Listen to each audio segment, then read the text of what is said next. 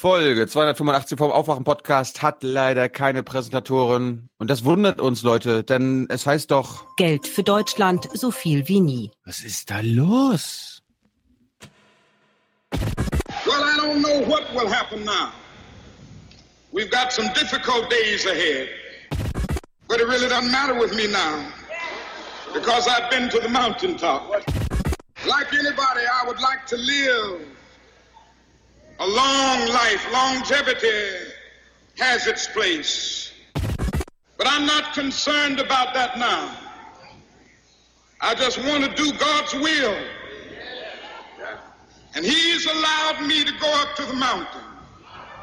And I've looked over and I've seen the promised land. I may not get there with you, but I want you to know tonight that we as a people will get to the promised land.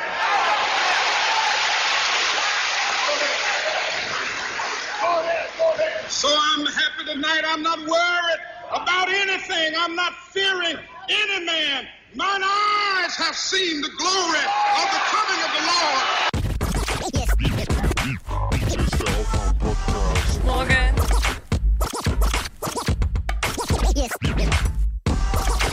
Hier ist der Aufwand-Podcast. Wake up. Good evening. Dr. Martin Luther King, the apostle of nonviolence in the civil rights movement, has been shot to death in Memphis, Tennessee. Wake up and clear your brain. Time to listen to what people are saying. Government is lying again, and the media is acting insane. It's good to stay in bed. And I know they're talking heads, but you can sleep when you are dead, so wake up. Martin King, as you know, came out and gave a speech called Why I'm Opposed to Vietnam. And in that speech, he talked about God's judgment on America. He talked about America being arrogant. This is King, who we love so much and revere and have the holiday and cast as a dreamer. He talked about an arrogant America. He talked about God's judgment on America. And he said these words at the time that the U.S. is the greatest purveyor of violence in the world today. The minute he said that, he fell off the list of the most admired Americans. In 1967, they disinvited him to the White House. Here's a guy who in 64 and 65 helped Lyndon Johnson sign the Voting Rights and Civil Rights Act. In 67, a couple years later, they disinvite him from the White House. In 68, they shoot him dead. Part of being a patriot means to stand as a truth teller and say what's got to be said. Mm-hmm. Was war das denn jetzt für einer? Travis Smiley. Kennt der sich Ja. aus? Offenbar. Also ich freue mich schon auf nächste Woche, denn wir werden mal wieder inneren äußeren Mainstream vergleichen. Und während Katharina Barley auf Twitter schon ach, die tolle Politik von MLK nochmal und so und was hat er nicht alles für die Schwarzen getan, werden wir uns nochmal fragen, ich weiß es noch nicht, was wird Klaus Kleber dazu sagen oder Karim Joska oder sonst irgendwer? Ist er denn der Held der Schwarzen? Hat er sich eingesetzt für Gleichberechtigung der Rassen? Oder das werden wir dann im äußeren Mainstream überprüfen. Die Leute, die sich wirklich auskennen und die seine Reden alle auswendig kennen, sagen die nicht eigentlich, nee, Moment mal. Die erste Rallye, die der gemacht hat, da ging es um Armut. Er hat immer gesagt, das soziale Problem ist es, was wir angehen müssen. Rassen, das war dann immer so ein bisschen sekundär eigentlich. Ist heute ein bisschen umgedreht. Er wird, äh, das wollte ich mit dem letzten Clip halt zeigen, er wird in dem Sinne verherrlicht, dass er jetzt quasi der schwarzen Vertreter war. Ja, also dass Genau. er die Civil Rights für die Schwarzen erkämpft hat und dass äh, alles, was danach kam, ja, und das hat er ja gerade gesagt, also als er sich dem Viet- Vietnamkrieg und dem militärischen und industriellen Komplex Mhm. zugewendet hat, dann wurde, Genau. wurde es schwierig. Und das war ja auch der, das war der Grund, warum er dann auch erschossen wurde, ja. Also Genau. Martin Luther King war ein großer Kämpfer gegen Armut, gegen Krieg, Klammer auf, im besonderen Vietnamkrieg. Und irgendwann in dieser Reihe kommt dann auch mal die rassistische Frage. Aber das es war, ist gar keine Frage, dass, dass, er, dass er die Rechte der Schwarzen. Ja, äh, ja ich, ich will es nur sagen, weil wir ja natürlich wieder so einen inneren Mainstream haben, der uns wieder irgendwas vom, wer hat für die Schwarzen gekämpft erzählt. Ja. Aber äh, nur weil man, also wenn man sich gegen Rassismus einsetzt, wird man üblicherweise nicht so gehasst, sondern dann ist man schon mal so ein bisschen der Sunny Boy, der Posterboy von irgendwas. Wenn man die soziale Frage anspricht, uh, dann wird's kritisch, dann wird man schnell mal auf dem Balkon erschossen. Nächste Woche, wenn wir gerade dabei sind, wird eh interessant, weil Trump hat von Muller, Müller, Muller, Muller äh, gesagt gekriegt, ja, ja, ich ermittle jetzt nicht gegen dich konkret. Du bist jetzt wirklich nicht von mir. Ich bin mal gespannt, wie Klaus Klebers Moderation dazu auffällt. Und das Gift, das angeblich Putin zusammengebraut hat in seiner Kremlküche, kommt gar nicht aus Russland, hat man jetzt festgestellt. Also man kann es nicht genau sagen, während wir bei Klaus Kleber ja die Vorlage bekommen haben, um zu wissen, naja, wenn das jetzt aus Russland oder der Ukraine käme, würde man das dem Material ablesen können. Wie, wie war das? Der, der britische Wissenschaftler, der britische Wissenschaftler hat bestätigt, dass es äh, garantiert nicht aus seinem Labor kommen kann, weil es, weil nichts die vier Wände des Labors verlässt. Die beste Erklärung, die ich bis jetzt gehört habe, ich glaube, es war so ein kurzes Snippet im Deutschlandfunk der Tag oder so war, das wurde auf die Türklinke geschmiert. Mhm. Und das ist so sophisticated, das kann nur ein Nation State gewesen sein. Ja. Dieses Szenario. Ja. Also ich bin sehr gespannt, wie die Nachrichten diese Woche waren. Das gucken wir dann nächste Woche. Na, Aber du, jetzt, Ich nicht.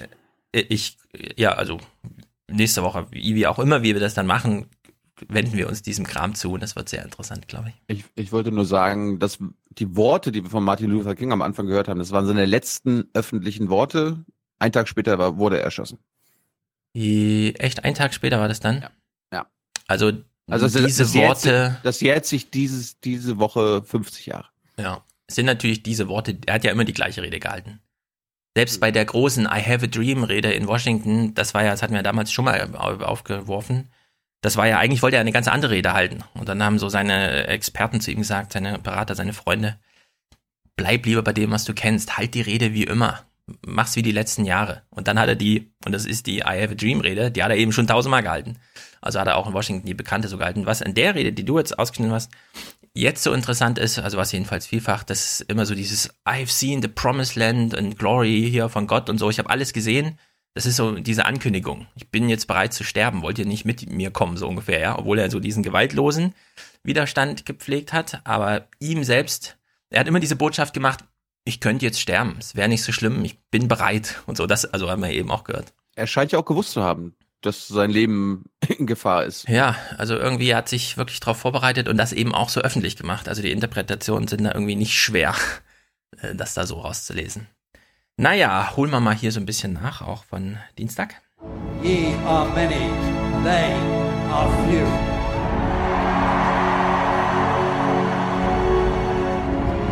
Willkommen im 1% Club. Das ist Kommunalpolitik, höhere Politik. Da glaube ich, steige ich nicht durch. Oh Gott, ist das Oma Brunhilde oder Oma Erna gewesen? Ne, war noch eine Deutsche, ne? Aus Bayern. Simon, 160,39 Euro. Make Austria great again. Reisezuschuss für S. Schulz. Das bin wohl ich. Tu Felix Austria, schreibt er. Okay, ich komme am Mittwochnacht mit dem Nachtzug. Kostet 130 Euro. Also ist hier äh, gut verwendet, Simon. Den ich gefunden habe. Du hast ihn gar nicht gefunden.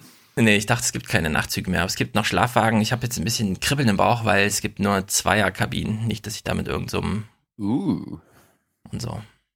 Naja, aber die Reise ist ganz gut, weil Mitternacht geht's los, 8 Uhr bin ich dann in Wien. und dann bin ich genau einen Tag in Wien und fahre sechseinhalb Stunden oh, mit dem IC wieder zurück. Warum, warum fährst du 6 Uhr morgens wieder zurück? Ja, weil ich 14 Uhr hier einen Theatertermin habe. Okay. Deswegen muss ich 13.30 Uhr am Bahnhof sein. Es gibt leider keine Flüge, nichts. Bin ja eh nicht am Fan vom Fliegen. Hat mir mein Gewissen jetzt auch erleichtert. Aber wenn es um acht einen Flug gegeben hätte, mit dem ich halb zwölf oder so spätestens hier äh, und so, wäre das natürlich, wäre ich mal geflogen. Aber so fahre ich einfach 30, äh, oder wie, ich fahre 15 Stunden Zug in insgesamt nur 30 Stunden oder was, die ich unterwegs bin. ist doch verrückt, Das ist gut für unser Land. ja, was man nicht So alles macht. eine Haltung. Für die Hörer und für, für Österreich. Frank, 82 Euro. Vielen Dank, schreibt er. Hm, Wir sagen auch vielen Dank. Kai schickt 52,50 und äh, entblößt sich hier, wahrscheinlich macht er so einen Mantel auf. Aufwachen Ultra! Sven schickt 50. Also ohne Ultras. Ult, Ultras, äh, die kreieren ja noch Fan-Content und so weiter. Wir haben jedenfalls einen tollen Aufwachen, junge Naiv Ultra. Junge Naiv Ultra, genau. Der ist Hast du, hast du aber jetzt den, nicht mehr so regelmäßig, oder? hast du, unser, hast du unseren Fan-Content äh, vom Den Regierungstagebuch ich gesehen. gesehen? Hm? Friends, ja, habe ich gesehen. Sehr gut, Leute. Das sind Dario. Ultras, das machen Ultras. Das sind Ultras, genau. Dario. Stefan, gerne wie auf Twitter angesprochen, eure Meinung zu No Agenda oder Verweis auf eine Folge, in der es besprochen wurde. Wir haben es oft gesagt, ich kann es ganz kurz wiederholen. No Agenda nicht aus inhaltlichen Gründen, sondern aus Formatgründen hören. Aus einem Grund. Anti-Mainstream. Das ist nicht einfach nur innerer, äußerer irgendwas, sondern das ist einfach, da ist was im Mainstream, die machen den Anti-Mainstream dazu. Ist manchmal ein bisschen knifflig, wenn gerade wieder ein Waffending war und alle wollen die Waffen abschaffen, dann sind die natürlich dabei, Maschinenpistolen für alle zu fordern und so, aber ich bleib dabei, einfach hören. Wa- Waffenrechte, Klimaschutz, Klimaschutz, Frauenrechte, äh, Ja, Gleichberechtigung. da nicht so sehr. Nee, da nicht so sehr. Ja, also gibt viele Themen, wo ich mir immer nur denke, lass ihn mal Quatsch. Ja. Ja, beim Klima, bei den Waffen, bei den Frauen jetzt nicht. Gut, also No Agenda ist immer eine Empfehlung wert. Jetzt gerade finde ich es auch wieder super lustig so insgesamt, weil jetzt geht diese Putin-Sache irgendwie völlig in die Hose und Trumps Ermittlungen da sind auch völlig Banane, was da rauskommt. Also es staut sich gerade. Es, es gibt gerade einen Dammbruch von so einem Stau, der sich lange aufgebaut hat. Ich habe ich hab gar keine Zeit mehr dafür, also das zu hören. Guckst du viel Arte oder was? Ja, Sebastian, aufwachen, einmal Nahles-Gebet für Deutschland, für Jona. Das ist doch Blödsinn! Verdammt nochmal! Arbeitslosigkeit und Vergessenheit. Schau auf die Obdachlosen und Verarmten in unseren Großstädten. Der Kälte und der Verachtung ausgesetzt. Ja, wessen Verachtung? Andrea. Naja, Jona jedenfalls, also ist hier angesprochen, dass er endlich auch mal was in den Aufwachen-Klingelbeutel wirft. Jona. Was ist da los? So geht's jedenfalls nicht. Sabine, ich höre jetzt mehr euch statt Ken FM. Drum bekommt ihr diesen monatlichen Beitrag. Oh, jetzt gelten wir wieder, jetzt gelten wir wieder als Ken Jebsen Hasser. Sind wir aber gar nicht. Bin ganz beeindruckt, dass seine Videos immer 300.000 Views haben, wenn er so ein, eineinhalb Stunden Media, Me und Myself oder dieses Dings da macht.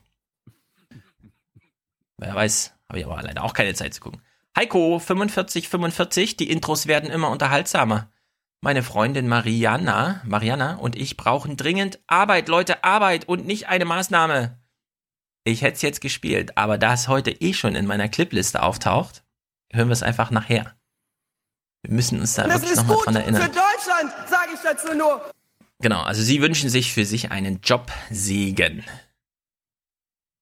Bei No Agenda zum Beispiel gibt es immer Jobkarma und das soll angeblich sehr gut helfen. Vielleicht können wir auch so eine Segnung hinsichtlich Berufstätigkeit einfach mal aussprechen. Wir haben jetzt keinen Jingle dafür, aber das wäre eine Aufgabe für unsere Ultras. ein Jingle für Jobsegen. Genau. Genau. Das ist bestimmt schon in der Planung. Ja, Ja. die Planung ist in der Planung und wenn sie fertig ist, teilen wir sie mit. Ja, der Bedarf dafür ist da. Wir hören das ja auch häufiger jetzt, finde ich auch gut in unseren Audiokommentaren, dass die Not in Deutschland ein bisschen größer ist als, und das werden wir nachher hören, acht Staatsminister im Innenministerium oder so ein Scheiß, ja. Staatssekretäre.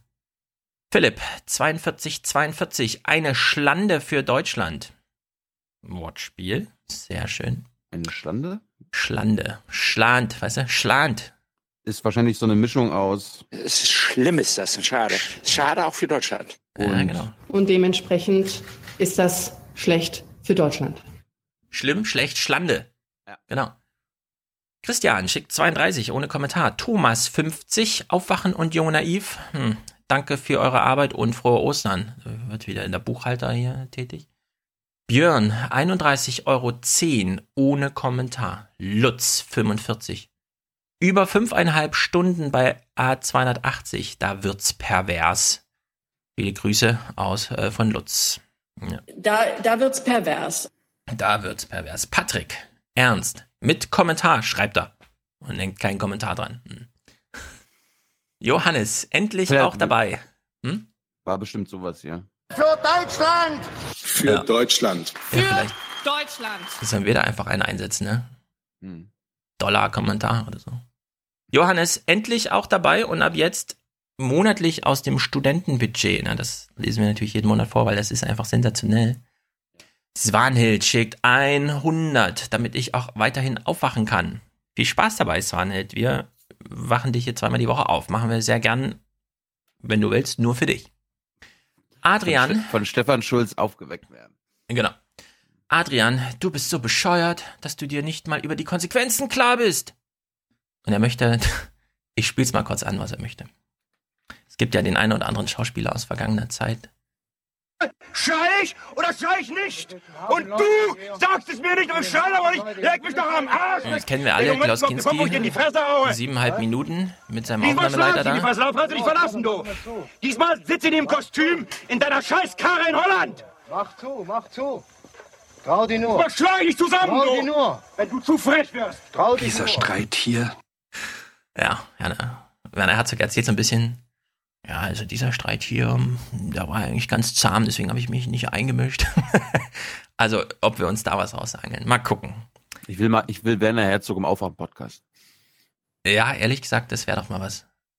Per Skype. Auf aus Englisch. Auf Los Angeles. Der, der, der hat den geilsten deutschen Akzent, wenn er Englisch spricht. Ja, es ist ganz merkwürdig, wie der redet, so ganz langsam, ruhig und so. Gerald schickt 50 Euro. Wir kennen Gerald gut. Er ist unser äh, Super Österreicher. Er hat uns viele, viele Mails schon geschickt. Das ist auch ein Teil Produzentenschaft, wenn wir sagen, wir fahren nach Österreich, dass er einfach uns fünf Mails schickt. Danke. Lang und Gerald, ausführlich. Alle mit der Überschrift Bösterreich. Sehr gut. Hans, vielen Dank. Alexander, der schickt 32,25 Euro. Was ist denn das schon wieder für eine Zahl? Er schreibt 32 Stunden und 25 Minuten Podcast im März. Kleiner 3. Nachvollziehbar. Das finde ich auch wirklich sehr gut. So, eine kleine Liste noch. Katja schickt 30, beziehungsweise Katja und Harald. Henning, äh, auf dem, warte mal, ähm, hier ist eine Botschaft dran. Jahresersparnis. Oh, Post. Ich hole mal die Post. Ja, dann kann ich in der Zwischenzeit schon mal nachholen, was ich, obwohl ich es nicht verstehen kann, in der letzten Folge total vergessen habe in Sachen Ägypten. Wir haben ja über Sisi, den jungen Kaiser, gesprochen und total vergessen. Ägypten ist ja nun gerade nicht gerade eine, eine Demokratie, ne? Sie meinen die Republik Ägypten, nehme ich an, ne? Ja? Das ist ein Polizeistaat, eine Diktatur. Jetzt haben Sie wieder äh, das Wort Diktatur in den äh, Mund genommen. Mit einer ägyptischen Diktatur, wenn Sie da auch immer meinen, äh, weiß ich nichts. Da müssten Sie sich jetzt vielleicht in einer Weise ausdrücken, die für mich äh, verständlicher ist. Das habe ich, diesen Soundbite habe ich in der letzten Folge vergessen, Stefan. Und ihr habt mich Bezieht er nicht daran Ägypten? erinnert. Ich dachte, den haben wir nur für Saudi-Arabien. Nein, das ist Ägypten. Ah, Okay. Gut, also Henning und Christine schreiben Jahresersparnis Einwegbecher fürs Aufwachen und Junge Naiv, Klammer auf, separat, Klammer zu, vielen Dank. Danke für eure Arbeit und die Unterhaltung beim Laufen. Wer Aufwachen und Junge Naiv nur beim Laufen hört, hat, glaube ich, Untergewicht. Das ist doch nicht wahr, was du erzählst. Oder isst 6000 Kalorien am Tag, je nachdem. Sophie dankt uns für unsere Arbeit, genau wie Peter, Katja, Martin, Oliver, Jan, Michael, Malte, Mario, Jean, Marion, Jörg, Friedrich, Johann, Susanna und Thomas, Bernhard äh, und Alexander, Anonym, Maria, Yannick, Frank, Fabian, Mario, mm, der schreibt, Jesus aber antwortete und sprach, überweise Geld, hör zu. Oh, warte, ich muss es anders machen. Jesus aber antwortete und sprach, überweise Geld, hör zu. Der Aufwachen-Podcast hat dir geholfen. Und weitere. Äh, Jesus aber antwortete und sprach, steh auf. Steh auf. Geh hin. Dein Glaube hat dir geholfen.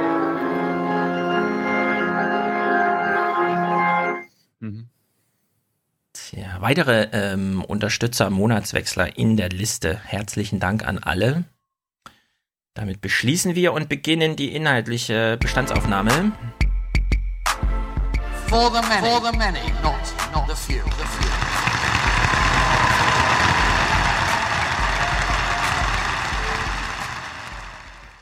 Ich schaue eigentlich gar nicht drauf, ob überwacht wird oder nicht. Mir ist es ziemlich wurscht. Warum mal nicht? So, wir hatten ja Also sagen wir mal so. Wir, wir, wir feiern jetzt am Wochenende Mhm. übrigens drei Monate ZDF-Piloten und wir haben immer noch keine. Entscheidung. Liebes ZDF, langsam wird's albern. Mein Buch bei Hansa ist auch nicht mehr verfügbar. Was ist denn da los irgendwie?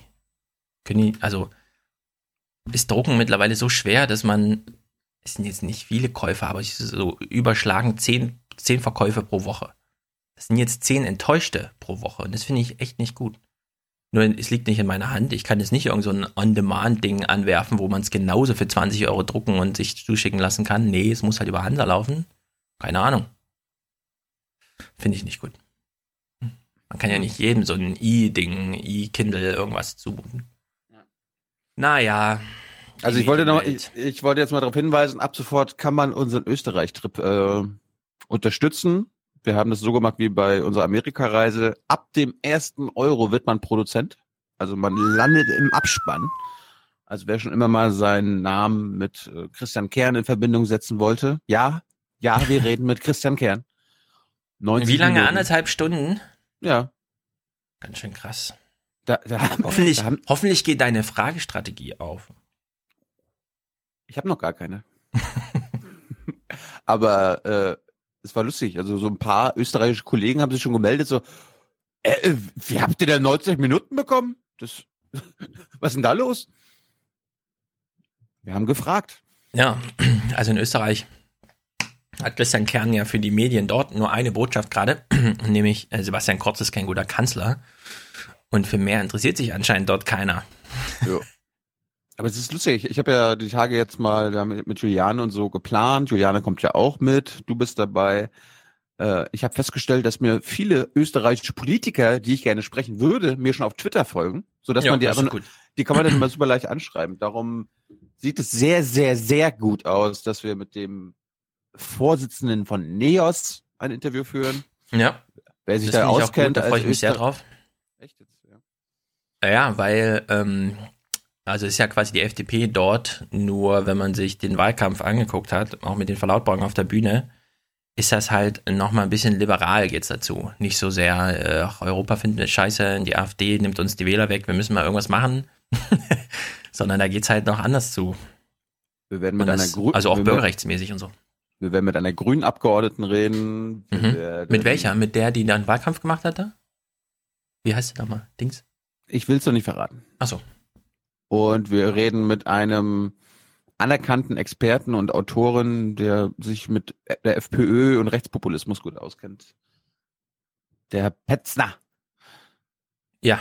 Ja. Äh, Wann, wann ist das? Ähm, Haben wir, ich habe noch keinen keinen ah, Termin. ja. Ich, ich versuche es so zu legen, dass du dabei bist. Genau, Petzner wäre natürlich interessant. Geht aber dann nur Donnerstag, deswegen auch der Hinweis an alle. Donnerstag ist das Hörertreffen. Donnerstagabend.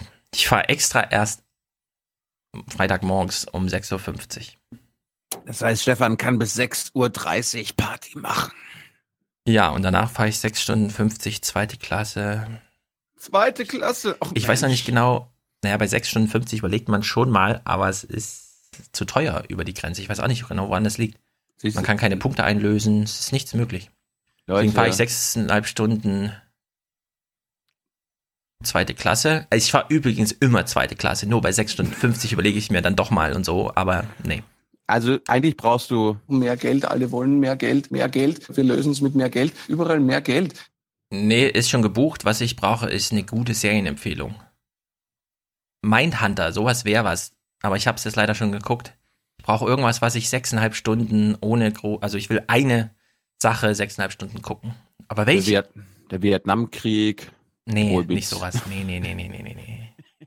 Juna Bomber, okay. Das Netflix-Ding. Hab ich gestern kurz Guck geguckt, dir, fand guck ich dir, ganz das gut. Trump, guck dir die Trump-Doku an, die ist ganz gut. Okay. Netflix, das neue Ding, was sie da zu Trump gemacht haben. Ja, das Ja. ist. Geht, die geht vier Stunden. Ja, diese Macron-Story habe ich auch noch offen. Die könnte ich mir auch angucken. Aber ich Ja, würde gerne so es- das es- es Gleiche die ganze Zeit gucken. Ja, guck mal, da kenne ich eine Sendung. Äh, da kommst du auf sechseinhalb Stunden. Ja. Uganda, Matthijs, Benz, hm, Knaus. Ohne, dass ich das jetzt kritisieren möchte, aber ich, ich hätte gern High Production. Also ich will gern so. das ist mir sonst zu lebensnah. Ich will, ich will nicht Drama Depri die ganze Zeit, sondern ich will sozusagen so eine Trump-Geschichte von Netflix aufgearbeitet, okay. Juna Bomber gleich als Schauspiel gemacht, super eigentlich. Ich glaube, das wird's auch. Falls noch jemand eine gute Empfehlung hat. Bis, also nächsten Mittwoch, Freitag, so. Also im Nachtzug werde ich schlafen, da habe ich extra im Bett, aber dann auf freitags auf dem Rückweg. Sechseinhalb Stunden. Ich, ich habe dir ja auch noch einige Filme zukommen lassen. Die, hast du Dunkirk schon gesehen? Habe ich geguckt. Ach so. Wäre natürlich für die Zugfahrt jetzt nicht so geeignet. Hätte ich auch vorher gewusst. Habe ich aber geguckt. Ist natürlich ein sehr schwieriger Film. Wie fandst du ihn denn? Na, ich fand natürlich spektakulär gut, aber ich war nicht darauf vorbereitet, dass das sozusagen aus einer, ja, hier, hier gibt's keine Geschichte und hier ist auch sonst nichts, sondern du bist einfach einen Tag am Strand und stell dir vor, du bist einer von den Soldaten. Okay. So, dann kann man sich drauf einstellen und das gucken, aber Wie war, wie war das? Waren es nicht zwei Tage, zwei Stunden und 20 Minuten? So. War ja, das waren ja drei Storylines, die. Ja, aber es ist gut, okay, ab und zu siehst du nochmal, wie sie auf dem Schiff angefangen kommen, aber im Grunde bist du am Strand die ganze Zeit. Und es ist ja, ich war ein bisschen überrascht, dass man mittlerweile Christopher Nolan alles durchgehen lässt, finde ich auch gut. Farin Urlaub wollte damals, der ist ja mal, er hält sich ja sehr zurück, ist ja sehr privat, reist aber sehr viel. Und der will auch immer Fotobände machen und dann kommt immer der Verlag zu ihm und sagt, na, so ein bisschen musst du schon dazu schreiben, was das für Fotos sind. Ja, also so ein bisschen Story muss schon sein. Und ich hätte gedacht, wenn Christopher Nolan nach Geld fragt und ein Konzept vorstellt, dass die dann zu ihm kommen und sagen, also so ein bisschen Entwicklung, Geschichte muss schon vorkommen in deinem Film. Ein bisschen Plot wäre gut. Aber er macht einfach nur, ne, steht halt eine Kamera, während da nochmal reproduziert wird, wie das damals war. also fand ich. Was soll ich sagen? Der Film geht nur anderthalb Stunden und das ist sehr ungewöhnlich auch für Christopher Nolan. Ich bin gespannt, was er als nächstes macht. Ich hoffe, er wird wieder Geschichtenerzähler. Gut, Nachrichten. Volker Schwenk, wir haben ja bei dir schon, der sucht ja gerade eine Wohnung, haben wir ja erfahren, ne? Und da ist ja irgendwas mit Mietpreisen und in Berlin ist schwierig und zu wenig gebaut und so. Er hat noch weiter eine Wohnung gesucht, auch letzte Woche, also eine Zweitverwertung seines eh aufgeworfenen Themas oder so. Er hatte noch ein paar Clips übrig, die er dann bei den Tagesthemen verfrühstückt hat. Bietet sich für uns an, mal inneren und äußeren Mainstream zu vergleichen. Also innerer Mainstream, Volker Schwenk sucht eine Wohnung im äh, Großraum Berlin und da gibt's ja so eine Idee von Baulandsteuer, die er uns mal ein bisschen vorstellt.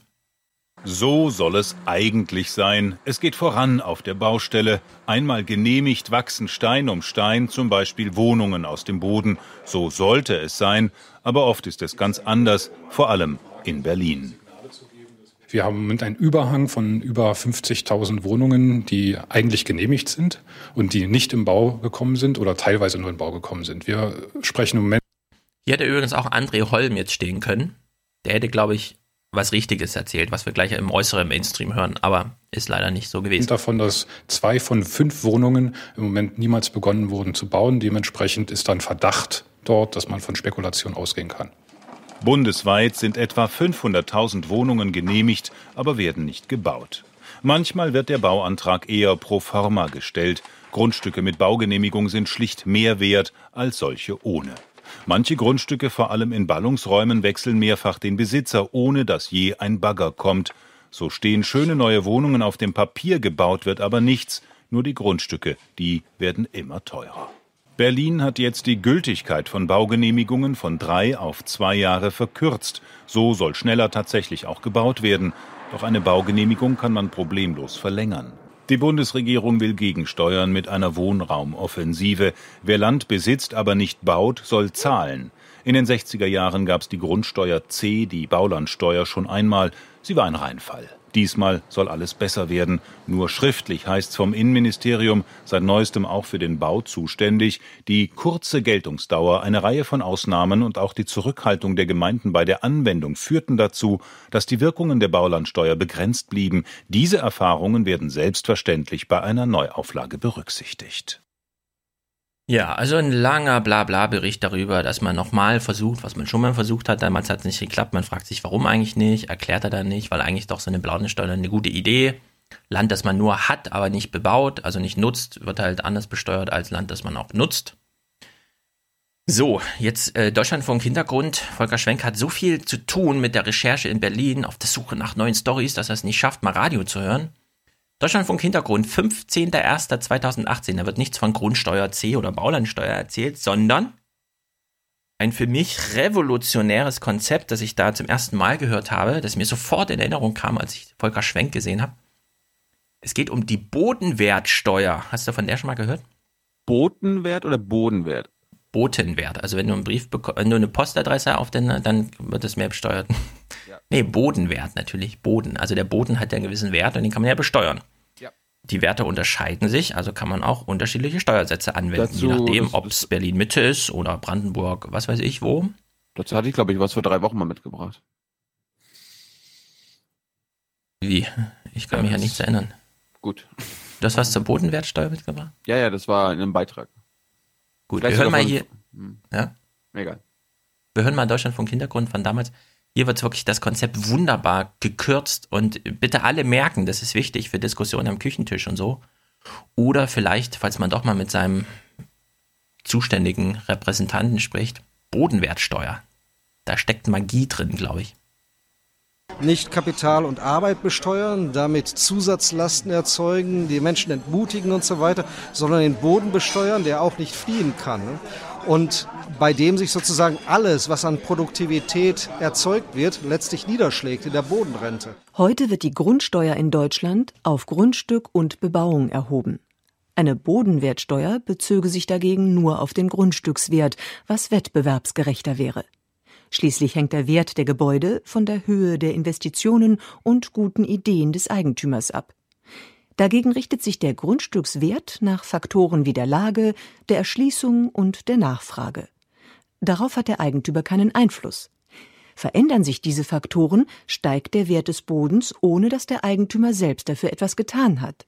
Ökonomen sprechen von leistungslosen Bodenrenten. In Bayern ist die Grundlage für eine Bodenwertsteuer bereits in der Verfassung angelegt.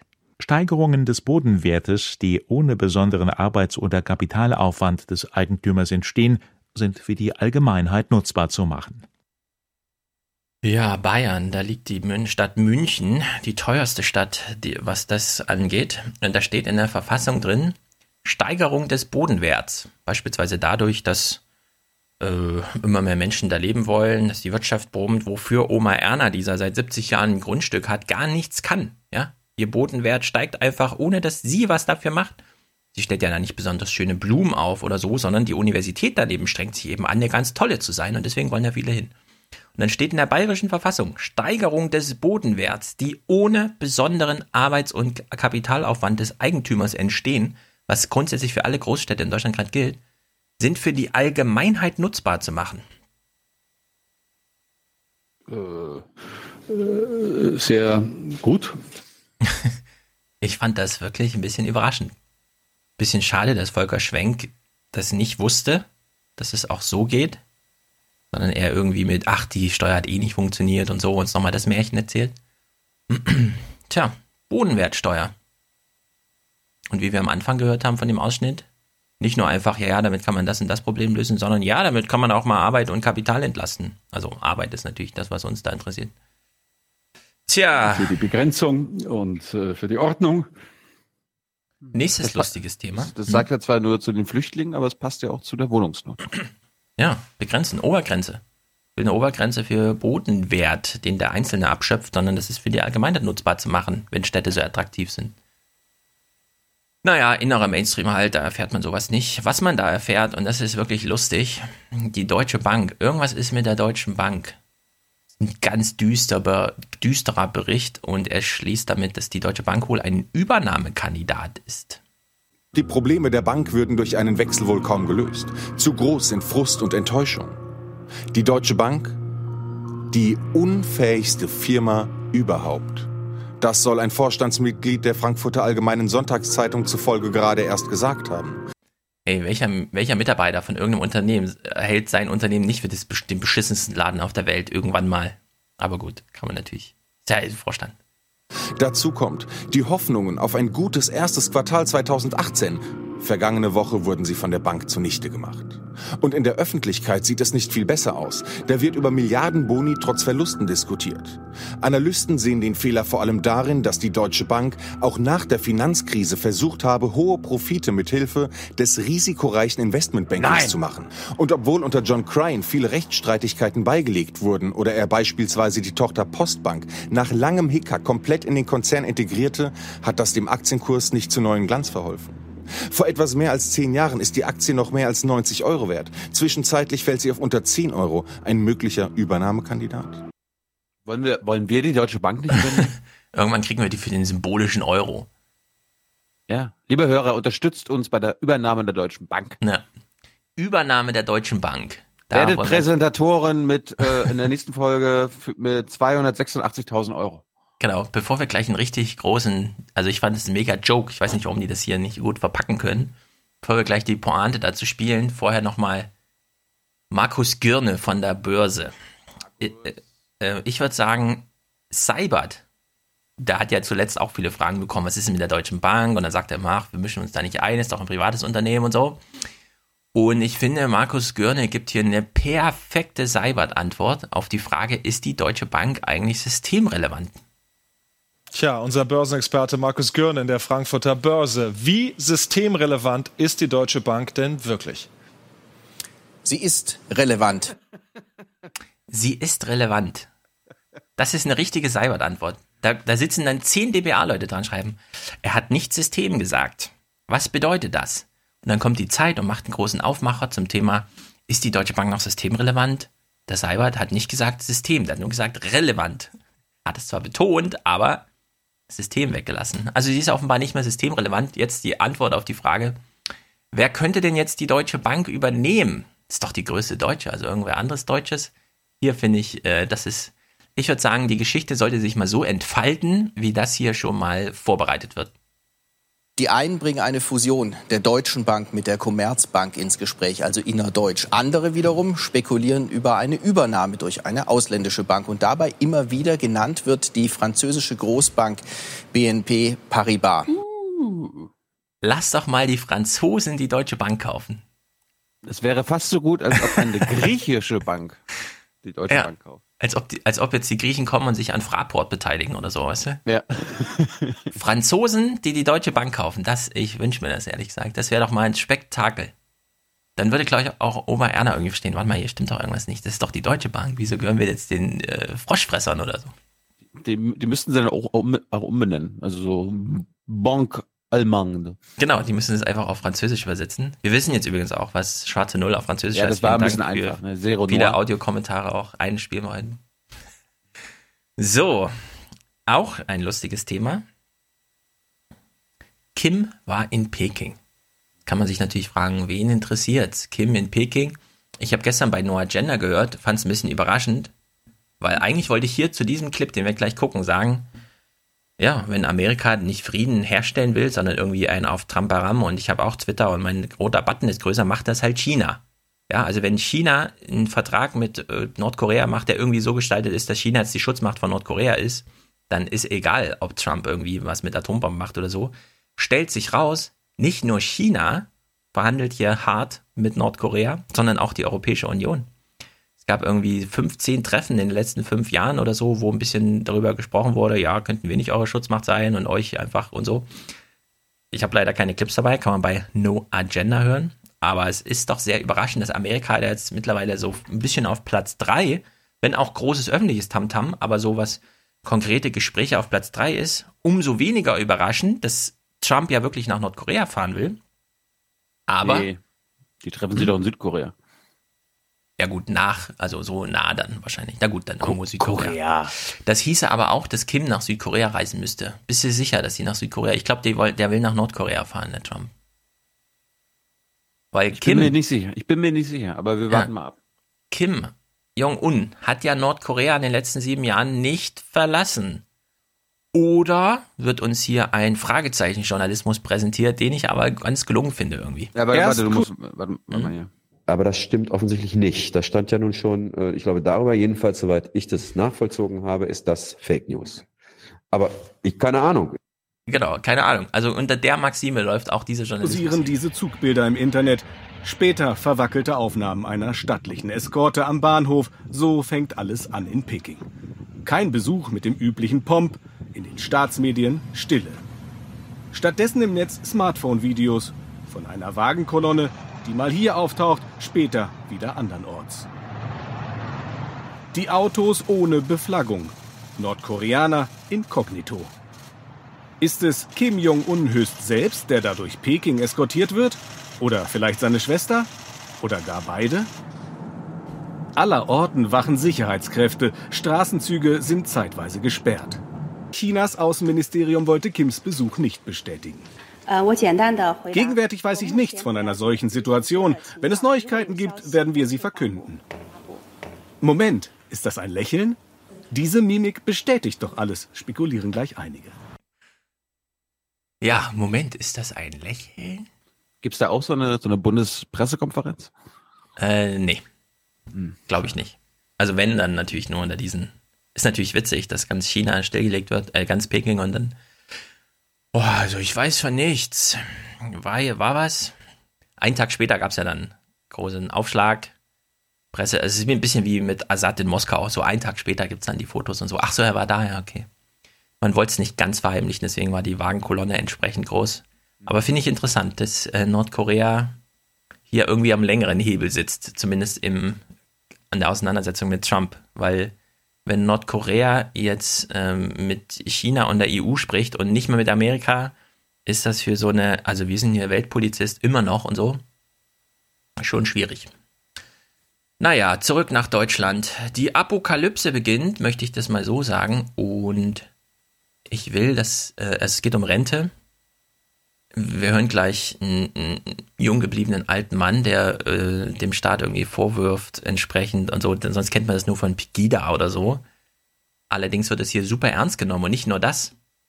Also achtet drauf, wie ernst er genommen wird oder das Anliegen, was er hat. Und zweitens, während wir den Clip hören, lasst mal mitlaufen die Frage, warum wird es berichtet? Geht es hier um so viel Geld? Sind es so viele Schicksal? Was ist da los? Warum ist das plötzlich ein Thema und so viel anderes nicht? Ein altes Siedlungshaus in Hennigsdorf bei Berlin. Irgendwie atmet alles beim Rentner-Ehepaar Henze den Geist preußisch solider Bescheidenheit. Franz Henze hat bis zur Rente im Maschinenbau gearbeitet. Er ist wirklich kein Revoluzertyp. Aber heute sagt er, was haben wir hier eigentlich für Volksvertreter? Welche Leute regieren uns dann, die uns hier so betrügen und uns so ausrauben. Was den Mann so wütend macht, findet sich in den Papieren zu seiner Direktversicherung.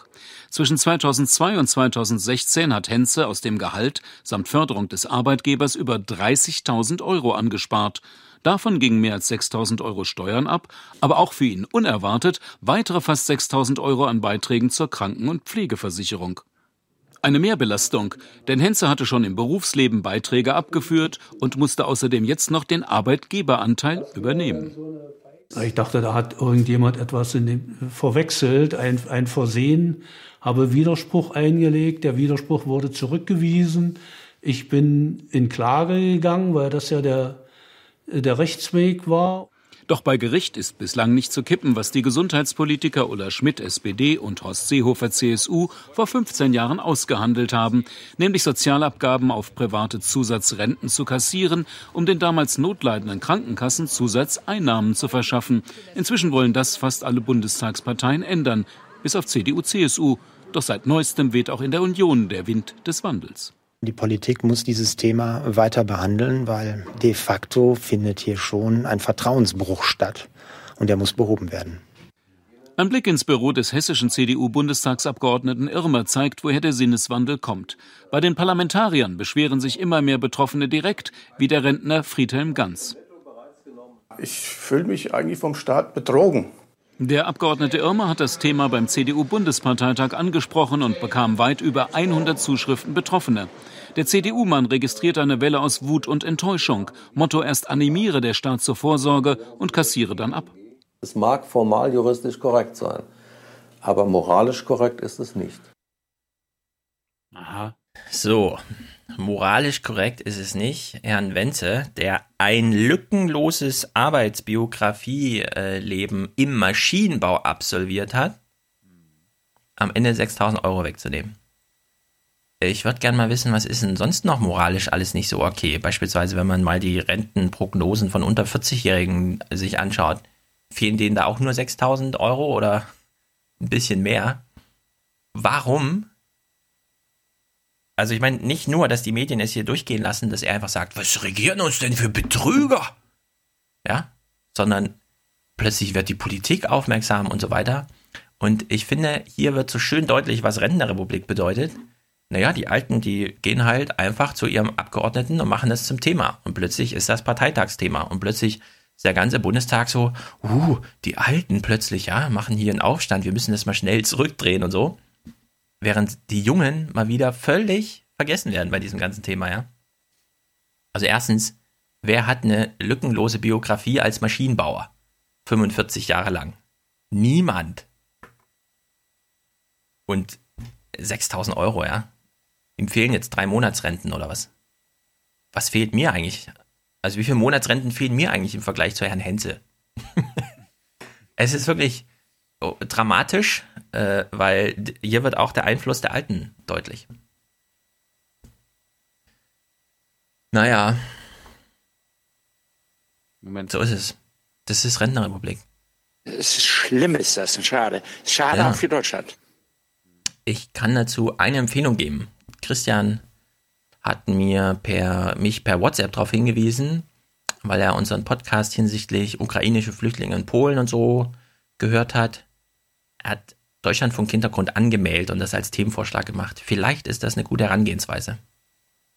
Dass wir, wenn wir solche Sachen haben wie hier, äh, dem alten Rentner fehlen wegen irgendeiner Verrechnung und weil die Krankenkassen und so, dann hat man mal ein Gesetz gemacht und jetzt fehlen ihm 6000 Euro.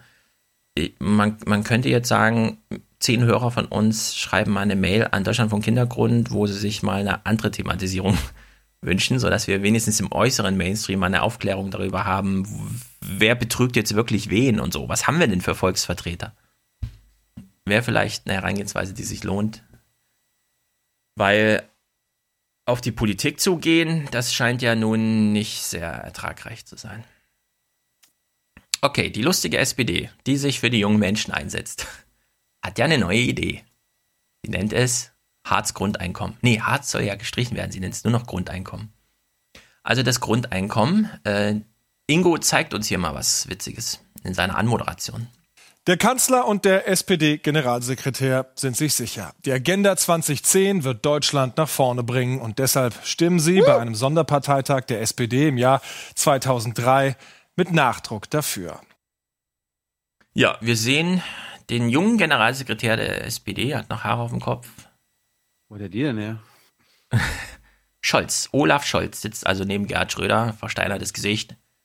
Äh, Olaf Schäuble, ich bin für die Agenda 2010. Weil da ist Hartz IV drin, das ist gut für Deutschland. Jetzt kommt hier ein Bericht und ich würde sagen, nennen wir es mal bedingungsvolles Grundeinkommen, wofür sich die SPD jetzt plötzlich einsetzt. Ein bisschen Banane. Ist man erstmal raus aus der Arbeitswelt, wird es schwer, wieder einen Job zu finden, obwohl viele gerne arbeiten wollen. Der regierende Bürgermeister von Berlin, Michael Müller, will ihnen helfen. Weil es nicht nur um das Geld bekommen geht, sondern es geht auch darum, Arbeit zu haben, einen Platz in der Gemeinschaft zu haben, sich einbringen zu können in diese Gemeinschaft. Müllers Modell ein solidarisches Grundeinkommen. Der Staat bietet bis zu 150.000 Arbeitsplätze für Langzeitarbeitslose. Die Jobs sind freiwillig und im weitesten Sinne gemeinnützig. Bezahlt werden die unbefristeten Stellen nicht unter Mindestlohn. Müller schweben dabei unterstützende Jobs bei öffentlichen Arbeitgebern vor. Die Menschen sollen zum Beispiel als Hilfskräfte in Kitas, Küchenhilfen in Kantinen oder als Einkaufshelfer für ältere Menschen arbeiten. Ja, Michael Müller, oder wie heißt er? Michael Müller, ist irgendwie aufgefallen. Michi. Michi, äh, ja, die Jobs, die wir bisher als gute Jobs haben, die können wir auch viel billiger machen. Ja. Nehmen wir einfach Grundeinkommen, sagen, das hat mit Würde zu tun. Es ist, ist geil, ne? Also Grundeinkommen, jeder versteht darunter, naja, ja, er hijackt hier einfach das bedingungslose Grundeinkommen, ja, für sich macht er irgendwie so ein solidarisches Grundeinkommen. Arbeitspflicht, yeah. Ja, was mich im Grunde wirklich, also das erinnert mich jetzt, ist, wir wurden ja viel kritisiert, wenn wir das immer verglichen haben. Die deutsche Bundestagswahl ist wie die russische oder so, ja, wenn wir uns da so Aspekte rausnehmen. Aber Das hier erinnert mich nun wirklich an die Erzählung über die DDR, weil es da immer hieß, also da hat der Letzte noch einen Besen in die Hand bekommen, um irgendwie nutzbar, nützlich für den Sozialismus zu sein und so. Jetzt war ja hier so ein Halbsatz drin, äh, bezahlt wird nicht unter Mindestlohn. Nein. Fragt man sich so ein bisschen, warte mal, nicht unter Mindestlohn? Was heißt das eigentlich konkret? Weil hier wird nochmal schön aufgeschlüsselt, Mindestlohn, also die, die Rechnung will ich gern mal sehen, irgendwie, wie das, wie das zusammenpasst, dass es zum einen heißt, es wird nicht unter Mindestlohn bezahlt und dann kommt als nächstes dieses, äh, dieser Hinweis. Das Deutsche Institut für Wirtschaftsforschung hat das Konzept durchgerechnet. Insgesamt würde es pro Jahr bis zu 750 Millionen Euro kosten. Das Geld wäre aber da und ein alleinstehender Hartz-IV-Empfänger könnte mit den Jobs über 200 Euro monatlich mehr zur Verfügung haben. 200 Euro mehr im Monat als Hartz IV. Also statt 436 oder so 636 Euro. Das Und dafür aber Vollzeit arbeiten. Das Deutsche Institut für Wirtschaftsforschung, ne? Ja, Fratscher. Aber, aber Fratscher, Fratscher, ich habe doch mit der SPD nichts zu tun. Ich schreibe denen doch keine Studien, die Nee, also äh, jetzt muss ich das aber verteidigen. Wenn, wenn die ARD sagt irgendwie, weil der Michi, Michi Müller sagt, wir bezahlen nicht unter äh, Mindestlohn und dann stellt das DIW fest, naja, es könnten so 200 Euro mehr pro Nase sein, finde ich das eine sehr relevante Information, die äh, wüsste ich gerne, bevor die Politik sowas umsetzt, weil 200 Euro mehr im Monat, das passt dann irgendwie nicht zu dieser, das ist aber nicht unter Mindestlohn Ansage. Es sei denn, man arbeitet doch nur zehn Stunden im Monat oder so. Keine Ahnung, ja, das ist doch völlig Banane. Also hier passt irgendwas vorne und hinten nicht zusammen. Und ich glaube, die SPD hat echt den Schuss noch nicht gehört, weil das läuft. Jetzt erinnern wir uns an die äh, Segnungen am Anfang. Es läuft unter dieser Maxime hier. Arbeit, Leute, Arbeit und nicht eine Maßnahme. Arbeit und nicht eine Maßnahme. Arbeit bekommen die Leute, Arbeit. Und Arbeit, das ist Würde. Das ist Würde für diese Leute. Arbeit und Würde gehen Hand in Hand. Ja, unter der Maxime läuft. Veggie, sage ich dazu nur. Diese Leute, ja, schon dieses, diese Leute. Eklig, das ist wirklich eklig. Jetzt ist aber die SPD wirklich in so einer Falle. Also ich, wir haben ja schon verschiedene Tipps abgegeben. Ich muss mich nochmal korrigieren. Ich glaube, die SPD kommt nicht in den nächsten Bundestag. Ich lege mich noch nicht ganz fest. Aber es ist bei der Nachrichtenlage, wenn die jetzt hier schon kommen mit so einem Grundeinkommen, natürlich brauchen sie jetzt einen riesen Wirbel, weil sie wollen ja, dass jeder irgendwie versteht oder hört, die SPD hat jetzt eine neue Idee und sie das Grundeinkommen kennt ihr doch, ist doch hier und so. Nee, es passt alles vorne und hinten nicht. Und am Folgetag kam also nochmal ein Bericht, in dem nochmal alle möglichen O-Töne, also Stegner, Gerd Schröder aus dem Archiv, Hubertus Heil, Detlef Scheele, das ist der Bundesagentur für Arbeitschef, auch von der SPD und so, in der alle nochmal sich dazu äußern, weil man muss sich jetzt die Timeline mal anschauen. Ja, wir haben jetzt drei Jahre Zeit bis zur Bundestagswahl. Jetzt kommt dieses Grundeinkommensding. Die Zeit läuft. In sechs Monaten spätestens heißt es, das ist Verrat. Da geht's um nichts. Das sind 200 Euro. Das waren vorher besser bezahlte Jobs. Ja, jetzt wird sozusagen nochmal richtig ausgehöhlt. Der Neoliberalismus ist richtig ausgepackt. Und alles, was mit Würde irgendwie erklärt wurde, ist reiner Betrug an der Bevölkerung gewesen. Und um das sozusagen so vorzubereiten, ja, wird jetzt nochmal alles, was die SPD aufbieten kann an Personal, an diese Grundeinkommensidee äh, gebunden, was am Ende so eine schöne Bombe ergibt. Und ähm, ja, da wird dann der Zünder schon mal angezündet und es lodert dann so langsam vor sich hin und kurz vor der Bundestagswahl explodiert das alles. Und das, dieser Bericht, der jetzt hier kommt, wo alle nochmal, im Grunde sehen wir jetzt den Bericht, den wir in drei Jahren dann nochmal gucken, wo wir sagen, das waren die Schuldigen. Ja, hier könnt ihr sie euch alle nochmal angucken. So, Tilo meldet sich jetzt immer, weil er irgendwas spielen will oder was? Ja, bevor wir das gucken. Achso. Aber ob wir es schaffen, die Neoliberalen in der eigenen Partei von Clement bis Schröder letztlich politisch kaltzustellen, das entscheidet sich im nächsten Jahr in der Regierungsprogrammdebatte, liebe Genossinnen und Genossen. Bitte. Ja. Also, jetzt kommt die Anklagebank, ja? Jetzt werden sie uns vorgeführt. Die SPD ist dafür, dass wir für gute Arbeit werben, die ordentlich bezahlt wird, dass Menschen Perspektiven bekommen und wir den Sozialstaat weiterentwickeln und nicht Debatten nach rückwärts führen oder von oben herab auf Menschen gucken, die in Schwierigkeiten sind. 15 Jahre ist es her, dass Kanzler Schröder die Hartz-IV-Reformen ankündigte und dann auch durchsetzte. Ein Schritt, der der Partei und ihrer traditionellen Wählerschaft seitdem immer wieder schwer zu schaffen macht.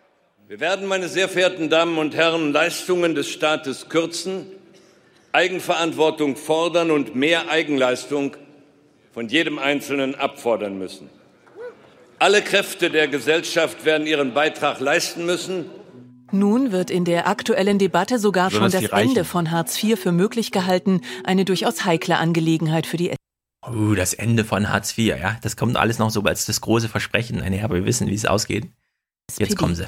Olaf Scholz sieht sich genötigt klarzustellen, dass man am Grundprinzip des Förderns und Forderns festhalte. Und Hubertus Heil im neuen Amt verweist sicherheitshalber gleich auf seinen Gesetzentwurf zum sozialen Arbeitsmarkt, der im Sommer fertig sein soll. Toll. Als Arbeitsminister beteilige ich mich natürlich an dieser Debatte. Das ist ganz klar. Ich bin immer auch noch Parteimitglied und Mitglied des SPD-Präsidiums. Aber an dieser Stelle als Arbeitsminister konzentriere ich mich darauf, das zu machen, was wir im Koalitionsvertrag auch mit sozialdemokratischer Handschrift durchgesetzt haben. Und dass er immer noch diese Soundbites einbaut. Ja, ja, der hat eine sozialdemokratische Handschrift, ganz wichtig, das muss ich Ihnen nochmal sagen. Ja, das ist unser Koalitionsvertrag. Ich finde, das geht in die richtige Richtung.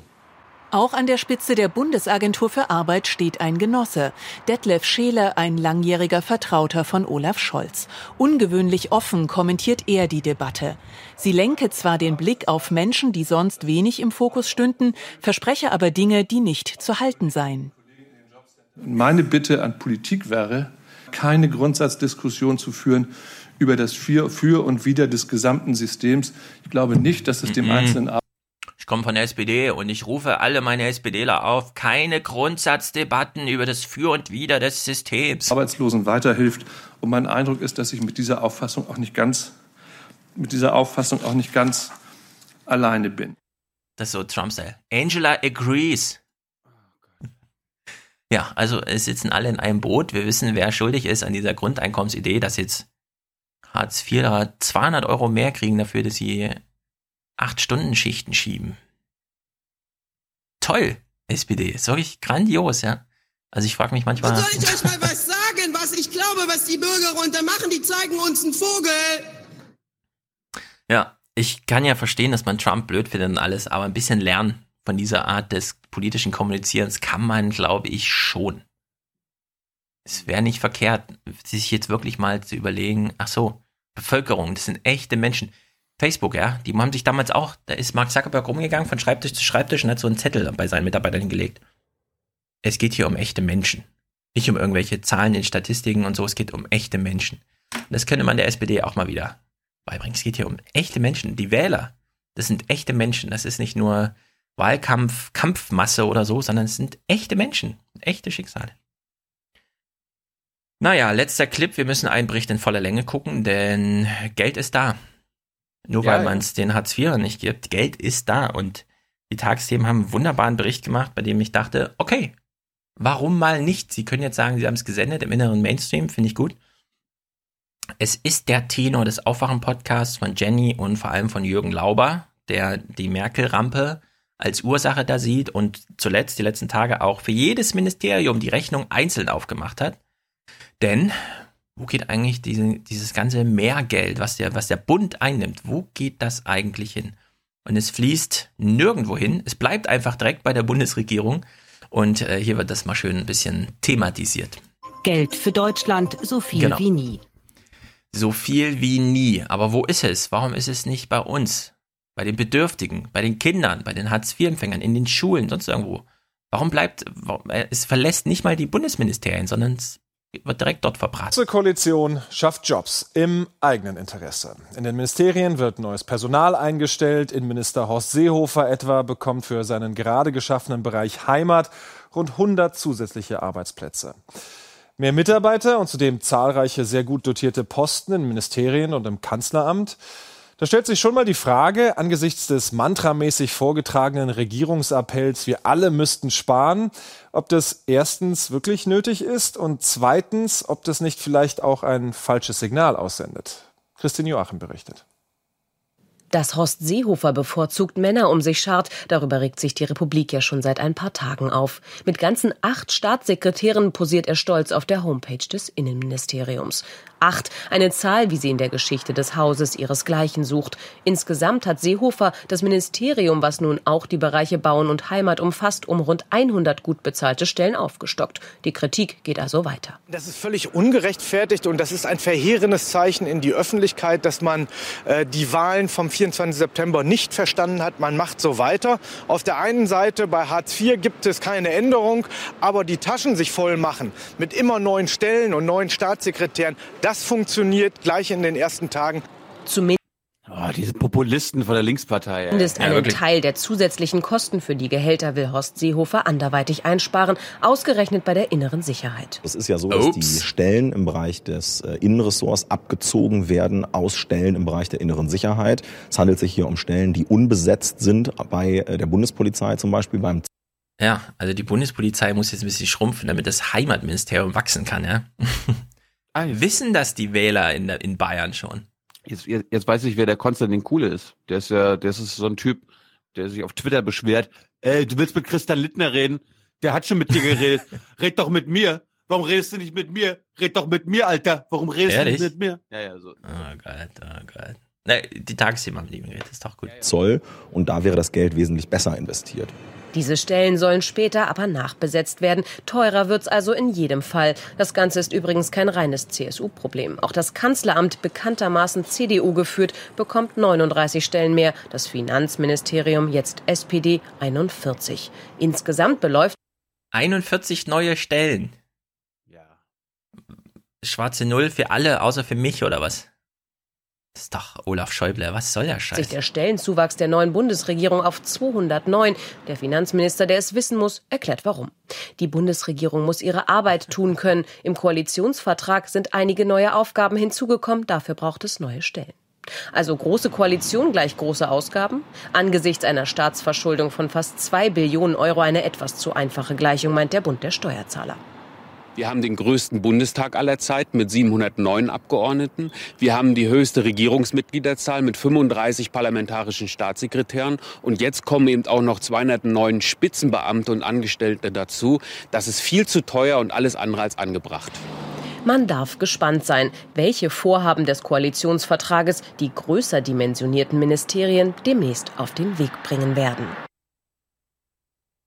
Ja, und äh, ihr werdet es wissen, aber ich sage es auch noch mal explizit, wir haben von Jürgen Lauber gelernt, ich zumindest. Wir haben nichts gegen Big Government, wir haben was gegen Bad Governance. Weil dass die nicht mit Geld umgehen können, das haben wir gesehen. Die letzten Jahre. Das ist Kommunalpolitik, höhere Politik. Da glaube ich, steige ich nicht durch. Nee, ich auch nicht. Durch. Steige ich nicht durch. Äh, der Beitrag davor, den hast du ja, ja nicht mitgebracht. Der lief Nein. genau davor, war äh, zum Thema Abrüstung und Ostermärsche. Und da gab's da gab's eine lustige Pointe.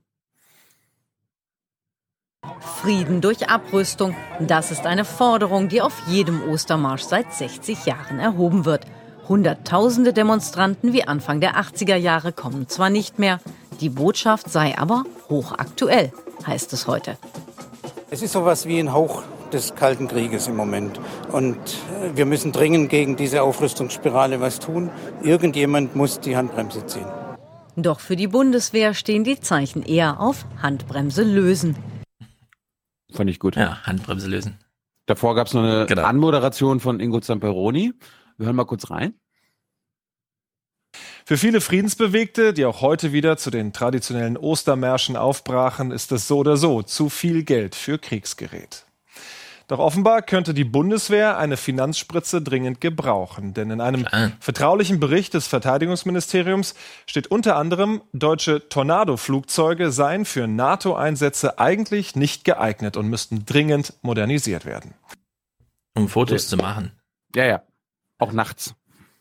Aber keine Sorge, das ist keine Aufrüstung. Nein. Okay? Keine Aufrüstung. Merkt ihr das? Im Koalitionsvertrag ist eine deutliche Steigerung der Verteidigungsausgaben vorgesehen. Aber das könne man nicht als Aufrüstung bezeichnen, sagen Experten.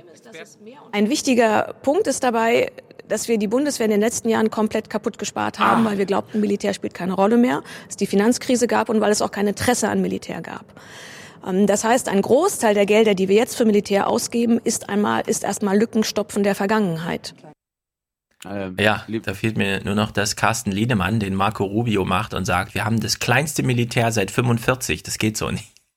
Ja, Carsten, Carsten Linnemann, der, dem, dem ist jung und naiv nicht seriös genug. Der hat ah, gesagt, nee, das ist nicht mein fragen. Format. Du, den habe ich ja schon längst auf dem Kicker. Mm. Traut er sich nicht. Schade. Aber die, ja, der Armin Schuster ja auch nicht. Also die, die ganzen Lautsprecher der CDU, die jetzt quasi Merkel-Gegner sind, die trauen sich da nicht zu jung und naiv. Außer, außer der JU-Chef, den habe ich im Mai. Team ja, sehr gut. Ja, ja. Aber der ja, braucht ja auch Öffentlichkeit. In den Tagesthemen, in dem Beitrag kam ja gerade, äh, das ist keine Aufrüstung, sagen Experten. Ja. Und nicht Expertin. Aber es kommt ja nur eine Frau zu Wort. Also, liebe Tagesthemen, wenn ihr sagt, das sagen Experten, dann gibt mir wenigstens zwei. Du weißt doch, wie es läuft. Es muss nur ein General in Rente gehen und nochmal einen Abschiedsbrief schreiben, in dem drin steht, aber es ist nur für den Dienstgebrauch. Wir sind schlecht aufgestellt. Und schon ist das, wie auch immer das dann zu den Tagesthemen kommt, eine hochinteressante, weil geheime Angelegenheit, die man sofort Oma Erna mitteilen muss. Aber wir sprechen über die Bundeswehr ähm, jetzt, also gleich äh, zum Ende dieses Podcasts. Ah, ja. Oder ich, also ich jedenfalls bei Thomas Wiegold, eine Stunde über die Pläne unseres Militärs, ja. was, was sie für Deutschland so alles machen müssen. Das hört ihr dann gleich. Davor gehen wir nochmal äh, nach Mecklenburg. Dort ähm, gibt es gute Nachrichten für Deutschland, für Mecklenburg. Aus Deutschland wird jetzt bald das nächste, das größte Klimamonster aller Zeiten kommen. Ich bin wahnsinnig stolz. Ah. Die MV-Werften sind weiter auf der Suche nach Fachkräften. Ob die Ministerpräsidentin umschult? Wohl kaum, aber einmal schweißen. Ihr Traum, seit sie ihrem Vater dabei zuschaute. Ach, die Schwesig, die ist so, die ist so volksnah, oder? Ja, so nah, nah dran. Aus Sicht eines Laien ist in Wismar in den vergangenen 14 Tagen kaum etwas passiert. Am Werftbecken ist die Besuchergruppe die aktuell größte Menschenansammlung, doch es tut sich was. Der erste Brennbeginn, das ist sozusagen der kleinste Anfang und jetzt wird Stück für Stück das Schiff fertig gebaut und dann sehen wir 2021, dass es fertig ist. Das ist richtig und das ist wichtig, aber es geht eben langsam voran, aber wichtig ist, es Bitte geht voran. Vor allem wird investiert, wie hier in eine neue Halle. Immer wieder ist die Rede von insgesamt 500 Millionen Euro. In nur drei Jahren soll auf den MV-Werften das größte je in Deutschland gebaute Kreuzfahrtschiff ausdocken. Wir müssen und wollen gute Schiffe bauen und da bin ich optimistisch, dass uns das gelingt. Wir haben eine gute Mannschaft und einen Gesellschafter, der viel verwirklichen will. Das zeigt die Zukunft. Wir können da was draus machen. Die Region, die Menschen, die Werftarbeiter über zwei Jahrzehnte kannten sie vor allem schlechte Stimmung im Schiffbau. Jetzt ist die Stimmung viel besser. Wird investiert. Wir haben Warte mal, ist das so ein Kindergeburtstag, bei dem es nur Nudeln mit Tomatensauce gibt? Ja, ist halt eine Kantine wahrscheinlich. An einem langen Tisch. Na, hallo, die arbeiten alle körperlich, die schweißen und so. Ja. Brauchen richtiges Essen. Hoffnung, dass es jetzt weitergeht und auch durchgestartet wird. Wir freuen uns alle auf das große Schiff und wir hoffen, dass es gleich oder bald losgeht und denken, dass wir damit einen Meilenstein setzen für die Werften. Ne? Und für Deutschland natürlich. Hm, wurde nochmal erklärt in dem Bericht, womit das Schiff fährt? Wir haben ja das letzte Mal ein Foto bekommen, das war wirklich hochinteressant.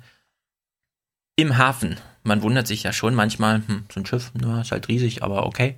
Man kann ja in Hamburg an verschiedenen Elbstränden legen und dann kommen so diese riesigen China-Dampfer vorbei. Und man denkt so, okay, stellt sich raus, die schalten den Motor einfach um. Die haben so einen schönen Dieselmotor, mit dem sie im Hafen und in Blicknähe fahren. Und dann auf, auf hoher See schalten die um auf Schweröl. Und irgend so ein China-Ding äh, hat das mal vergessen und ist mit dem Schwerölmotor nach Hamburg reingefahren. Und das war eine schwarze Wolke. Man hat die Millionenstadt nicht mehr gesehen. Also wirklich, das lag Ruß danach auf, sind ja überall so Gastronomie und so, ja. Und es war wirklich schwarz bedeckt alles. Und so fahren die übers Meer die ganze Zeit. Und ich bin sehr dafür, dass man diese Dieselmotoren, die nur alibimäßig mal für ein Prozent, nämlich in Hafennähe genutzt werden, dass man das mal sein lässt und auch in Hafen, in Häfen mit Schweröl fährt und dann nochmal überlegt, ob so ein Bericht nicht doch nochmal eine andere Konnotation braucht als wir gerade gesehen haben, dass die Schwesig den ersten äh, Spaten äh, anschmiedet. Jetzt hast du die Aufgabe ähm, zu erraten, ist Manuela Schwesig Ministerpräsidentin von MacPom oder die Pressesprecherin der MV-Werft? Das vierte und letzte kleine Schiff aus Wismar, ein Flusskreuzer, soll im April ausgeliefert werden. Für die Werft und ihre teils neue Mannschaft wie ein Training für die großen Pötte. Die Eigner versichern der Politik, der asiatische Markt braucht noch einige Kreuzfahrtschiffe. Wenn es uns hier gelingt, den Mitarbeiterinnen und Mitarbeitern das größte Kreuzfahrtschiff zu bauen, was je in Deutschland gebaut worden ist für den asiatischen Markt, dann wird es in den nächsten Jahren weitere Aufträge geben und damit kann sich der Standort hier in Wismar, aber auch Stralsund und Rostock äh, sozusagen international auch weiter bekannt machen. Die Stimmung auf den MV-Werften passt. Ob aus den Hoffnungen Realität wird, zeigen die nächsten Jahre. Also, liebe Journalisten, ich finde das alles ganz toll, aber wenn irgendwer das bewirbt mit, und weil es ist nämlich das Größte und deswegen das Coolste und dann null Nachfragen dazu kommen, was bedeutet das denn so insgesamt und so, das geht doch nicht. Auch wenn wir hier den längsten Podcast haben. Äh, zum Schluss ein Filmtipp für mhm. unsere ähm, Kulturinteressierten. Oh, nee. Doch, da hat mich Hans Hütt drauf hingewiesen also ich weiß nichts davon. Ich lese hier nur Deminer Massensuizid 1945. Ja, ich weiß nicht, äh, du kannst dich ja mal umhören, ob das es in Thüringen auch gab. Ich kann damals. ja vorher noch mal kurz sagen, Tilo hat mich gestern darauf hingewiesen, er redet mit Thomas Wiegold über den Krieg und überhaupt, und habe ich gesagt, äh, ich kann leider nicht, weil zu düster. Wir haben schon genug über Gaza und über Schulmobbing, Antisemitismus und so. Ich habe deswegen jetzt heute nur die leichten Themen mitgehabt. Grundeinkommensscheiße und Rente und so. Ja, Gut, ist, also Massensuizid 45. Das ist ein Thema, womit ich aufgewachsen bin, weil das, das hörst du, wenn du mit deinen Großeltern über den Krieg redest, kommt, mhm. kommt das immer, ja, hier in der Min, ne, ist ja 20 Kilometer von uns entfernt, da sind die, da sind die Frauen mit ihren Kindern in den Fluss gegangen. Also die sind mhm. dann, die haben sich Steine an den, an die Beine geklebt. Äh, also Angst vor den Russen oder was? Ja, ja, genau. Mhm. Gemacht und äh, haben dann zu Hunderten sich das Leben genommen. Na dann darüber, zwei Minuten. Wir halten darüber gibt es jetzt einen Film. Ja, aber das ist, ich glaube, das ist, ich werde mir den angucken und er hört sich interessant an. Dass Rosi Hirsch mit Ende 80 nochmal ins Kino geht, hätte sie nicht gedacht. Bei Kriegsende ist sie ein Mädchen, sieht, wie hunderte Menschen sich das Leben nehmen. Zum ersten Mal behandelt ein Film das kollektive Trauma von Dermin. Martin Farkas hat dafür drei Jahre lang Derminer begleitet. Ich hatte den Eindruck, ich, äh, ich steche ein, ein, ein Fass an, was sowieso am, am Brodeln ist. Es hat, ich habe gemerkt, dass es ein großes Bedürfnis gibt, darüber zu sprechen. Könnte der Bruder von Richard David Precht sein. Habe ich auch gerade gedacht, ja. Das darüber, das sind die Massensuizide am Ende des Zweiten Weltkrieges. Als die Rote Armee am 30. April 1945 heranrückt, gehen hunderte Menschen in die Peene, mit Steinen an den Füßen, und in den Manteltaschen. Wir müssen nicht sagen, dass hier lauter Leichen geschwommen haben oder was weiß Nein. ich alles. Meine Großmutter sagt, Rosi, komm, wir, und die, die, beiden, meine beiden Geschwister, komm, wir gehen auch ins Wasser. Unser Haus brannte lichterloh. Wir hatten ja nichts mehr. Da habe ich gesagt, nee, Mami, ich, möchte, ich, bin, ich bin so jung, ich möchte noch ein bisschen leben. Ich möchte sagen, nicht öffentlich oder auf Versammlungen nicht, aber wir in der Familie oder im Kreis, Bekanntenkreis, hat man sich wohl schon darüber unterhalten. Doch zu DDR-Zeiten ist der kollektive Selbstmord in der Min öffentlich ein Tabu. Es wird geschwiegen. Seit dem Mauerfall versuchen die Neonazis diesen weißen Fleck in der Geschichte für sich zu deuten. Auch die alljährlichen Neonazi-Aufmärsche zeigt der Film. Wir wollten, dass man mit denen durchgeht und die ganzen Gefühlspalette, die von den verschiedenen Menschen in dem Film gezeigt werden, dass man sich damit schlecht fühlen kann, gut fühlen kann, identifizieren kann, ablehnen kann und vielleicht am Ende etwas über sich erfährt oder sich mit sich selber auseinandersetzt. Die genaue Zahl der Selbsttötungen in der Min ist nicht bekannt. Mehr als 600 sollen es sein. Das war jetzt okay, nicht der ganze Beitrag. Äh, sehr gut. Ja. Ich will da auch nur sagen, ich würde mir so einen Film nicht angucken, aber ich bin halt mehr der Lesetyp auch. Bin deswegen nicht ignorant, nur weil ich mir nicht solche Filme angucke. Auf der anderen Seite, hier wurde gerade gesagt, in der DDR war das ein Tabu, das Thema. Es durfte nicht darüber gesprochen werden.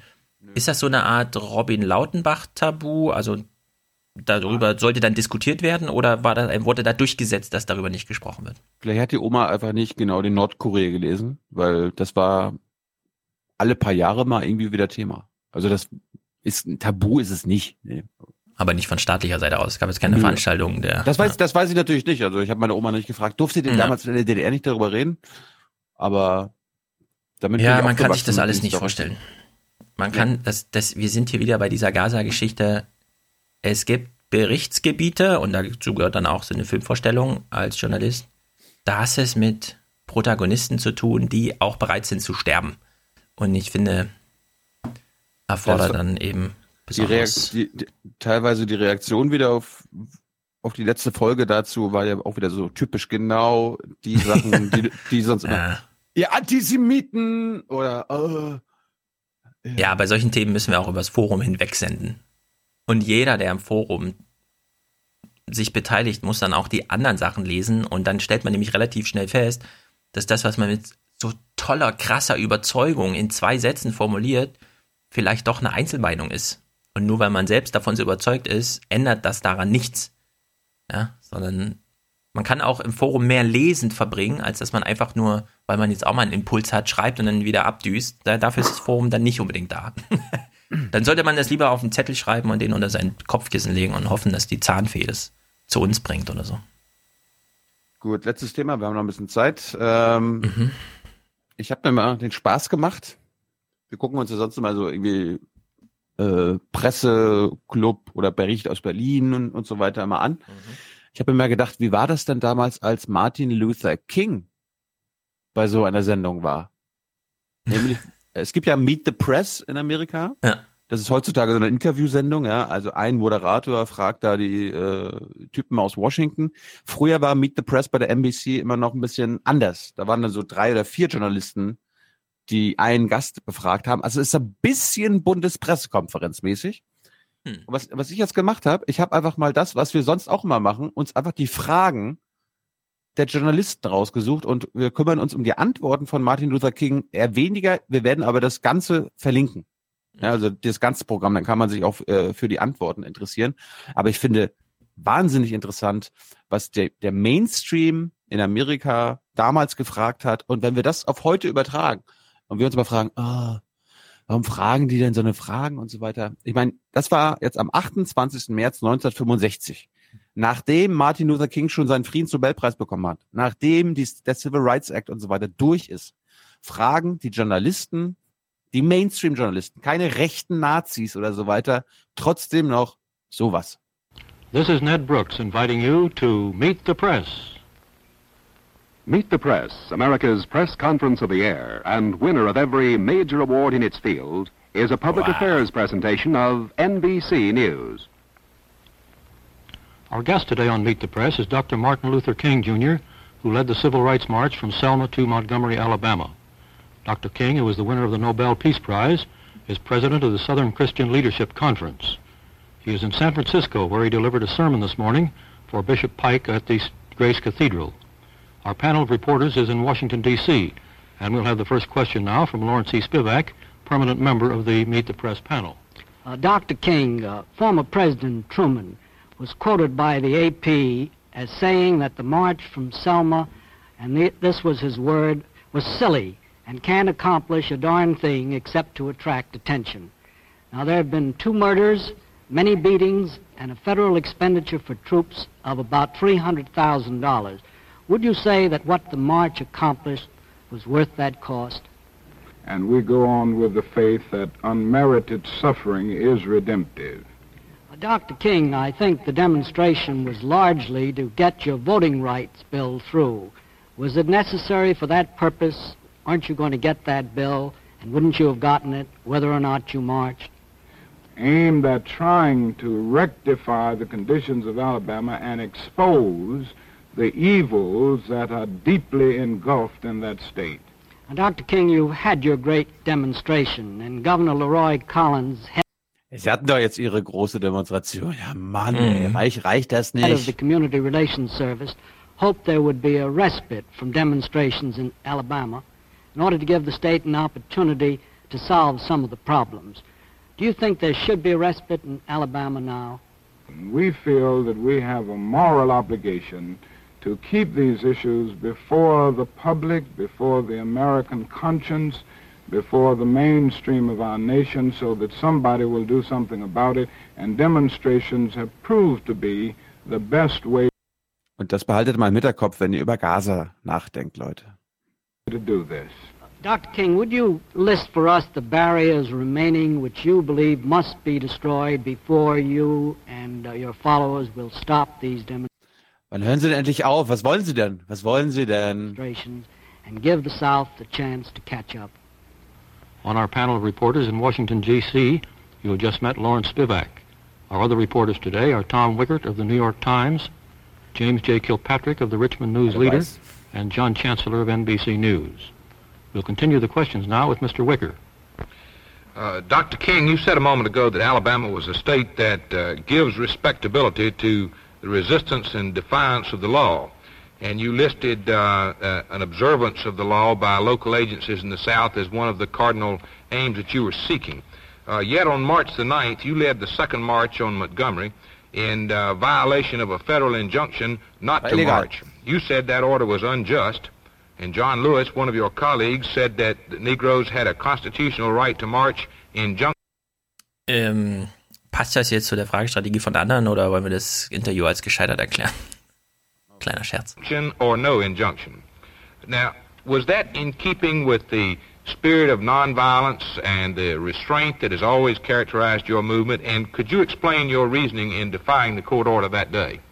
penalty. And any man who breaks a law that conscience tells him is unjust and willingly accepts the penalty by staying in jail in order to arouse the conscience of the community on the injustice of the law is at that moment expressing the very highest respect for law. Well, I can I can sympathize with a good deal of that, but it seems to me you get into a very difficult point here uh, at which uh, one man's conscience is is set, in fact, above the conscience of society, which is which has uh, invoked the law. Uh, how are we to uh, enforce law when a doctrine is preached that that one man's conscience may tell him that the law is unjust when other men's conscience don't tell them that? as a part of the great tradition of our nation. So I think we're in good company when we break unjust laws, and I think those who are willing to do it and accept the penalty are those who are part of the saving of the nation. Mr. Kilpatrick. In drawing your distinctions between just laws and unjust laws, Dr. King, do you distinguish between statutory laws, such as a local ordinance requiring segregation, and the law that is promulgated by a court in the form of an injunction? So I would make uh, the, a distinction here, but I think that the, sit- the situation is uh, one that has to be taken under consideration. In your book, you describe the opinion of the Supreme Court in the school segregation cases as just law, if you recall. Suppose the Supreme Court were to decide in some particular case against the interests of the demonstrators, as the court very nearly decided in January in the Cox case. Uh, would you then regard such an opinion of the Supreme Court as unjust law to be disobeyed? I think the law is unjust, which is out of harmony with the moral laws of the universe. Then the Out of- Supreme Court in the past has been unjust, has it not, then, in those cases in our history when it upheld segregation? Uh, I think there are laws that have come into being that uh, Uh, I considered unjust, and I think the moral conscience of the nation considered unjust, that the Constitution is colorblind and rendered a dissenting opinion, which has now become the majority opinion of our country. Dr. Mr. King, Chancellor. Dr. King, we have reports from Atlanta which indicate that you will recommend to the nation's labor unions a nationwide work stoppage to keep the plight of Alabama Negroes before the country. Now, can you give us some details on this plan? Mr. Spivak. Mm, Dr. King, the columnists Evans and Novak recently charged that the moderate Negro leaders, including you, have feared to point out the degree of communist infiltration in the civil rights movement. Bei Ihnen sind doch Kommunisten. Uh, have communists infiltrated the movement? Uh, I certainly don't think so, Mr. Spivak, and I would like to vigorously uh, deny that. I have no evidence for uh, such an accusation on a philosophy of nonviolence. Dr. And King, feel- the, the, A- Yes? the AP reported the other day that a picture of you taken in 1957 at a Tennessee interracial school is being plastered all over Alabama billboards with the caption, Martin Luther King at a communist training school. Will you tell us whether that was a communist training school and what you were doing there? Well, number one, I don't think it was a communist training school. In fact, I know it wasn't. And then I left immediately after my speech, and I think that's a pretty short period to get any training. Mr. Wicker. Uh, Dr. King, your movement has been uh, distinguished for its nonviolent approach, uh, but your people are under great pressures in many cases. How deeply do you fear the eruption of Negro violence in pursuit of Negro rights? I feel that uh, we will continue to have uh, a nonviolent movement. The slow pace of things and the failure to change conditions, uh, the more it will be possible for the to apostles of violence to interfere. I'm sorry, but I see that our time is up. Thank you very much, Dr. King, for being with us on Meet the Press. Ja, das eine, was Sie da aufgreifen, wir sind ja hier bei 1965, also 4, 53 Jahre das her. Mm, Es gab, weil jetzt ja diese Thementage sind, äh, einen sehr super interessanten The Daily Podcast und zwar am 30.03., also Karfreitag wahrscheinlich. Und da ging es um Brown gegen Board of Education, das legendäre Supreme Court äh, Urteil, was wir natürlich alle nicht kennen, aber da ging es um die Segreg Segrega Segrega Segregation, also hier die. Teilung und so, ne? Rassentrennung, genau. Und da war damals die Frage, äh, wird es beibehalten oder nicht? Und damals hat der Supreme Court mit, wie viele Richter sitzen da? Zehn oder neun, acht? Also es war, äh, es gab nur eine Gegenstimme äh, in dem Richterboard, deswegen war das auch so ein überwältigendes Ding und so. Da habe ich gesagt, okay, wir lassen das jetzt mal, Schule sind jetzt für alle da. Man muss nicht mehr zwei Stunden irgendwo hinfahren, nur weil hier die Weißen ihre Nachbarschaft reinhalten wollen und so. Und da ist eine Journalistin, Nicole Hannah Jones, die das so ein bisschen erzählt, wie das ja immer so ist. äh, Ein New York Times Autor erzählt dann groß in der Sendung. Und die hat mal dieses Argument gemacht. Seit diesem Urteil, das vor 64 Jahren gesprochen wurde, gibt es ja eine gewisse Geschichte. Wie ist denn das jetzt in Schulen? Sind die durchmischt oder nicht? Und sie sagt, 1988 war der Höhepunkt der äh, Nichtrassentrennung. Also 1988, äh, von dem wissen wir heute auch, das war so der goldene Zeitpunkt, an dem auch die soziale Unterschiede ziemlich gering waren. Das kam ja dann alles wieder nach, ja, also mit den ganzen Präsidenten, Bush und äh, Reagan vor allem und so weiter und Ende des Kalten Kriegs. Also 88 war der Höhepunkt der Nichtrassentrennung in Schulen. 2018 sind wir wieder, wo wir 1972 waren, sagt sie. Und 1972, das ist sieben Jahre entfernt von dem, was wir gerade gesehen haben. Als journalistische, das ist Alltag. So stellen wir hier Fragen und so gehen wir mit den Sachen um. Sind Sie eigentlich ein Kommunist? Was wollen Sie da und so, ja? Also es ist äh, soziale Entwicklung, das wissen wir von Richard David Brecht. Alle Sachen entwickeln sich in eine Richtung, außer eins, und das ist so das Soziale. Da kann es drunter und drüber gehen, ja. Und Amerika, da hat dann Obama mit vielen Reden und wenig Handeln auch wenig getan, ist jetzt wieder bei 1972 angekommen, was Rassentrennung an Schulen angeht. Also im Zeitalter des Schwarz-Weiß-Fernsehens und so. Naja, Fall nächste Woche kommen wir auch nochmal. Die ganze Ja. Sendung ist verlinkt. Ja, nächste Woche kommen wir auch nochmal auf ihn zurück, den MLK. Ohne mich aber.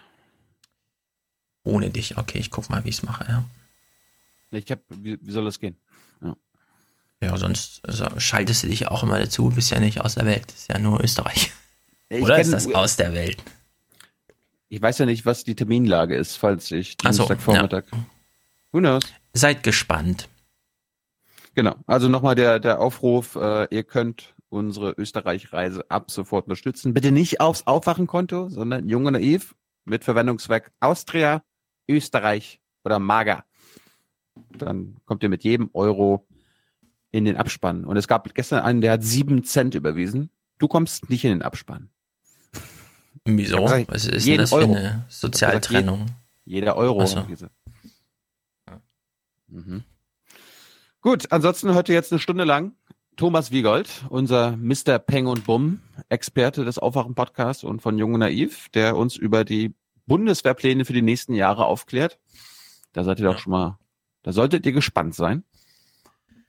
Genau, danach, Oh, ja. ja, danach kommt Musik von Matthias mit Bason Brock.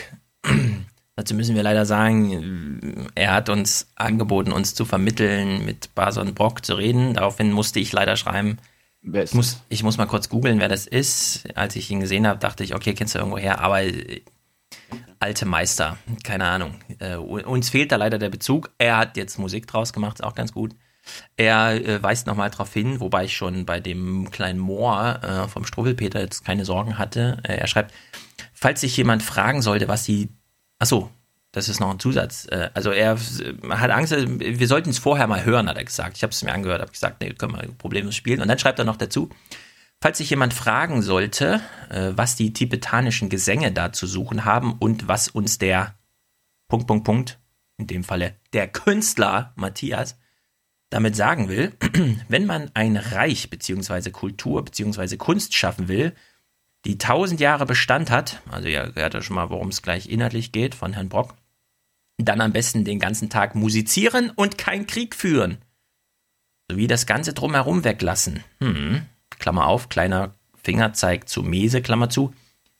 Überfordert er uns fast mit seinem kleinen Feuilleton, weil jetzt müssen wir nochmal Jonathan Mese, genau, hat er ja auch schon viel eingearbeitet. Und dann zum Ende hin die deutsche Nationalhymne gespielt mit einem Oktobass, der ein wenig so klingt wie die tibetanischen Gesänge.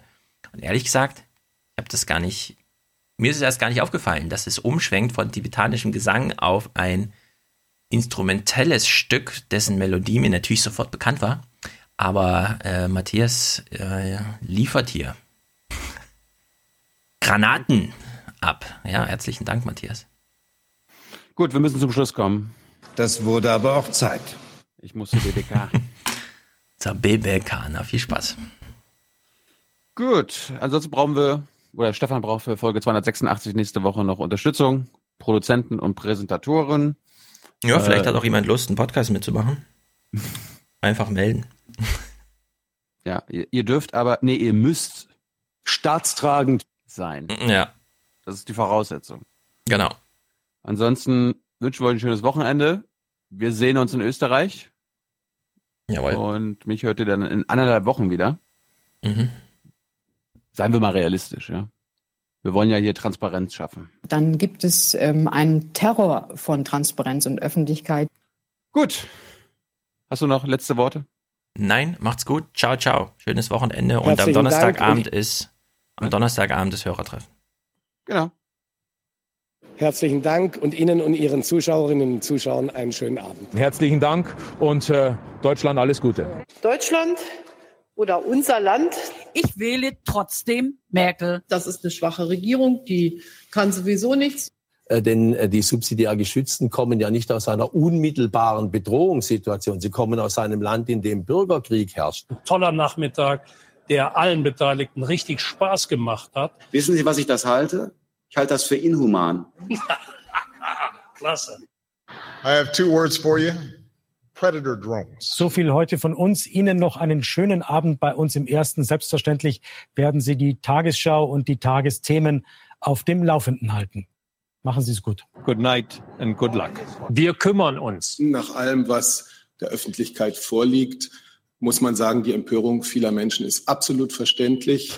Tschüss zusammen. Wiedersehen. Ciao. Vielen Dank.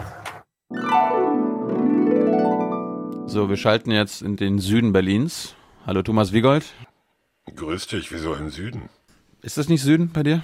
Nein, das ist Kreuzberg, ist nicht Süden. Ist eigentlich mittendrin. Äh, Für mich ist das Süden.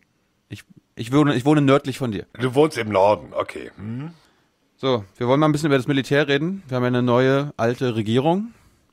Ähm, ich habe mal in den Koalitionsvertrag geguckt. Unterscheidet, du hast dich da mit viel besser be beschäftigt, unterscheidet sich der eigentlich äh, militärisch gesehen von dem der letzten Regierungen?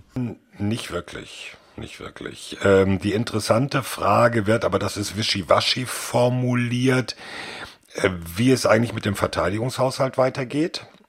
Äh, also es ist da die Tendenz angesagt, wir erhöhen den Verteidigungshaushalt, aber es ist immer noch hinreichend offen gelassen, wie denn nun genau. Und das werden wir sehen, wenn sich jetzt in absehbarer Zeit äh, der nächste Haushalt zusammenfügt. Meine These war so ein bisschen, die Union will ja so zwei, das 2%-Ziel auf jeden Fall ähm, erreichen. Ich weiß nur nicht, ich weiß, nee, wo, wollen sie nicht. Nein.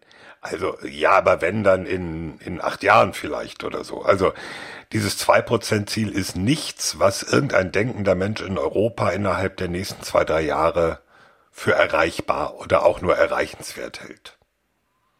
Muss man ganz realistisch so sagen. Haben wir denn eine Frist?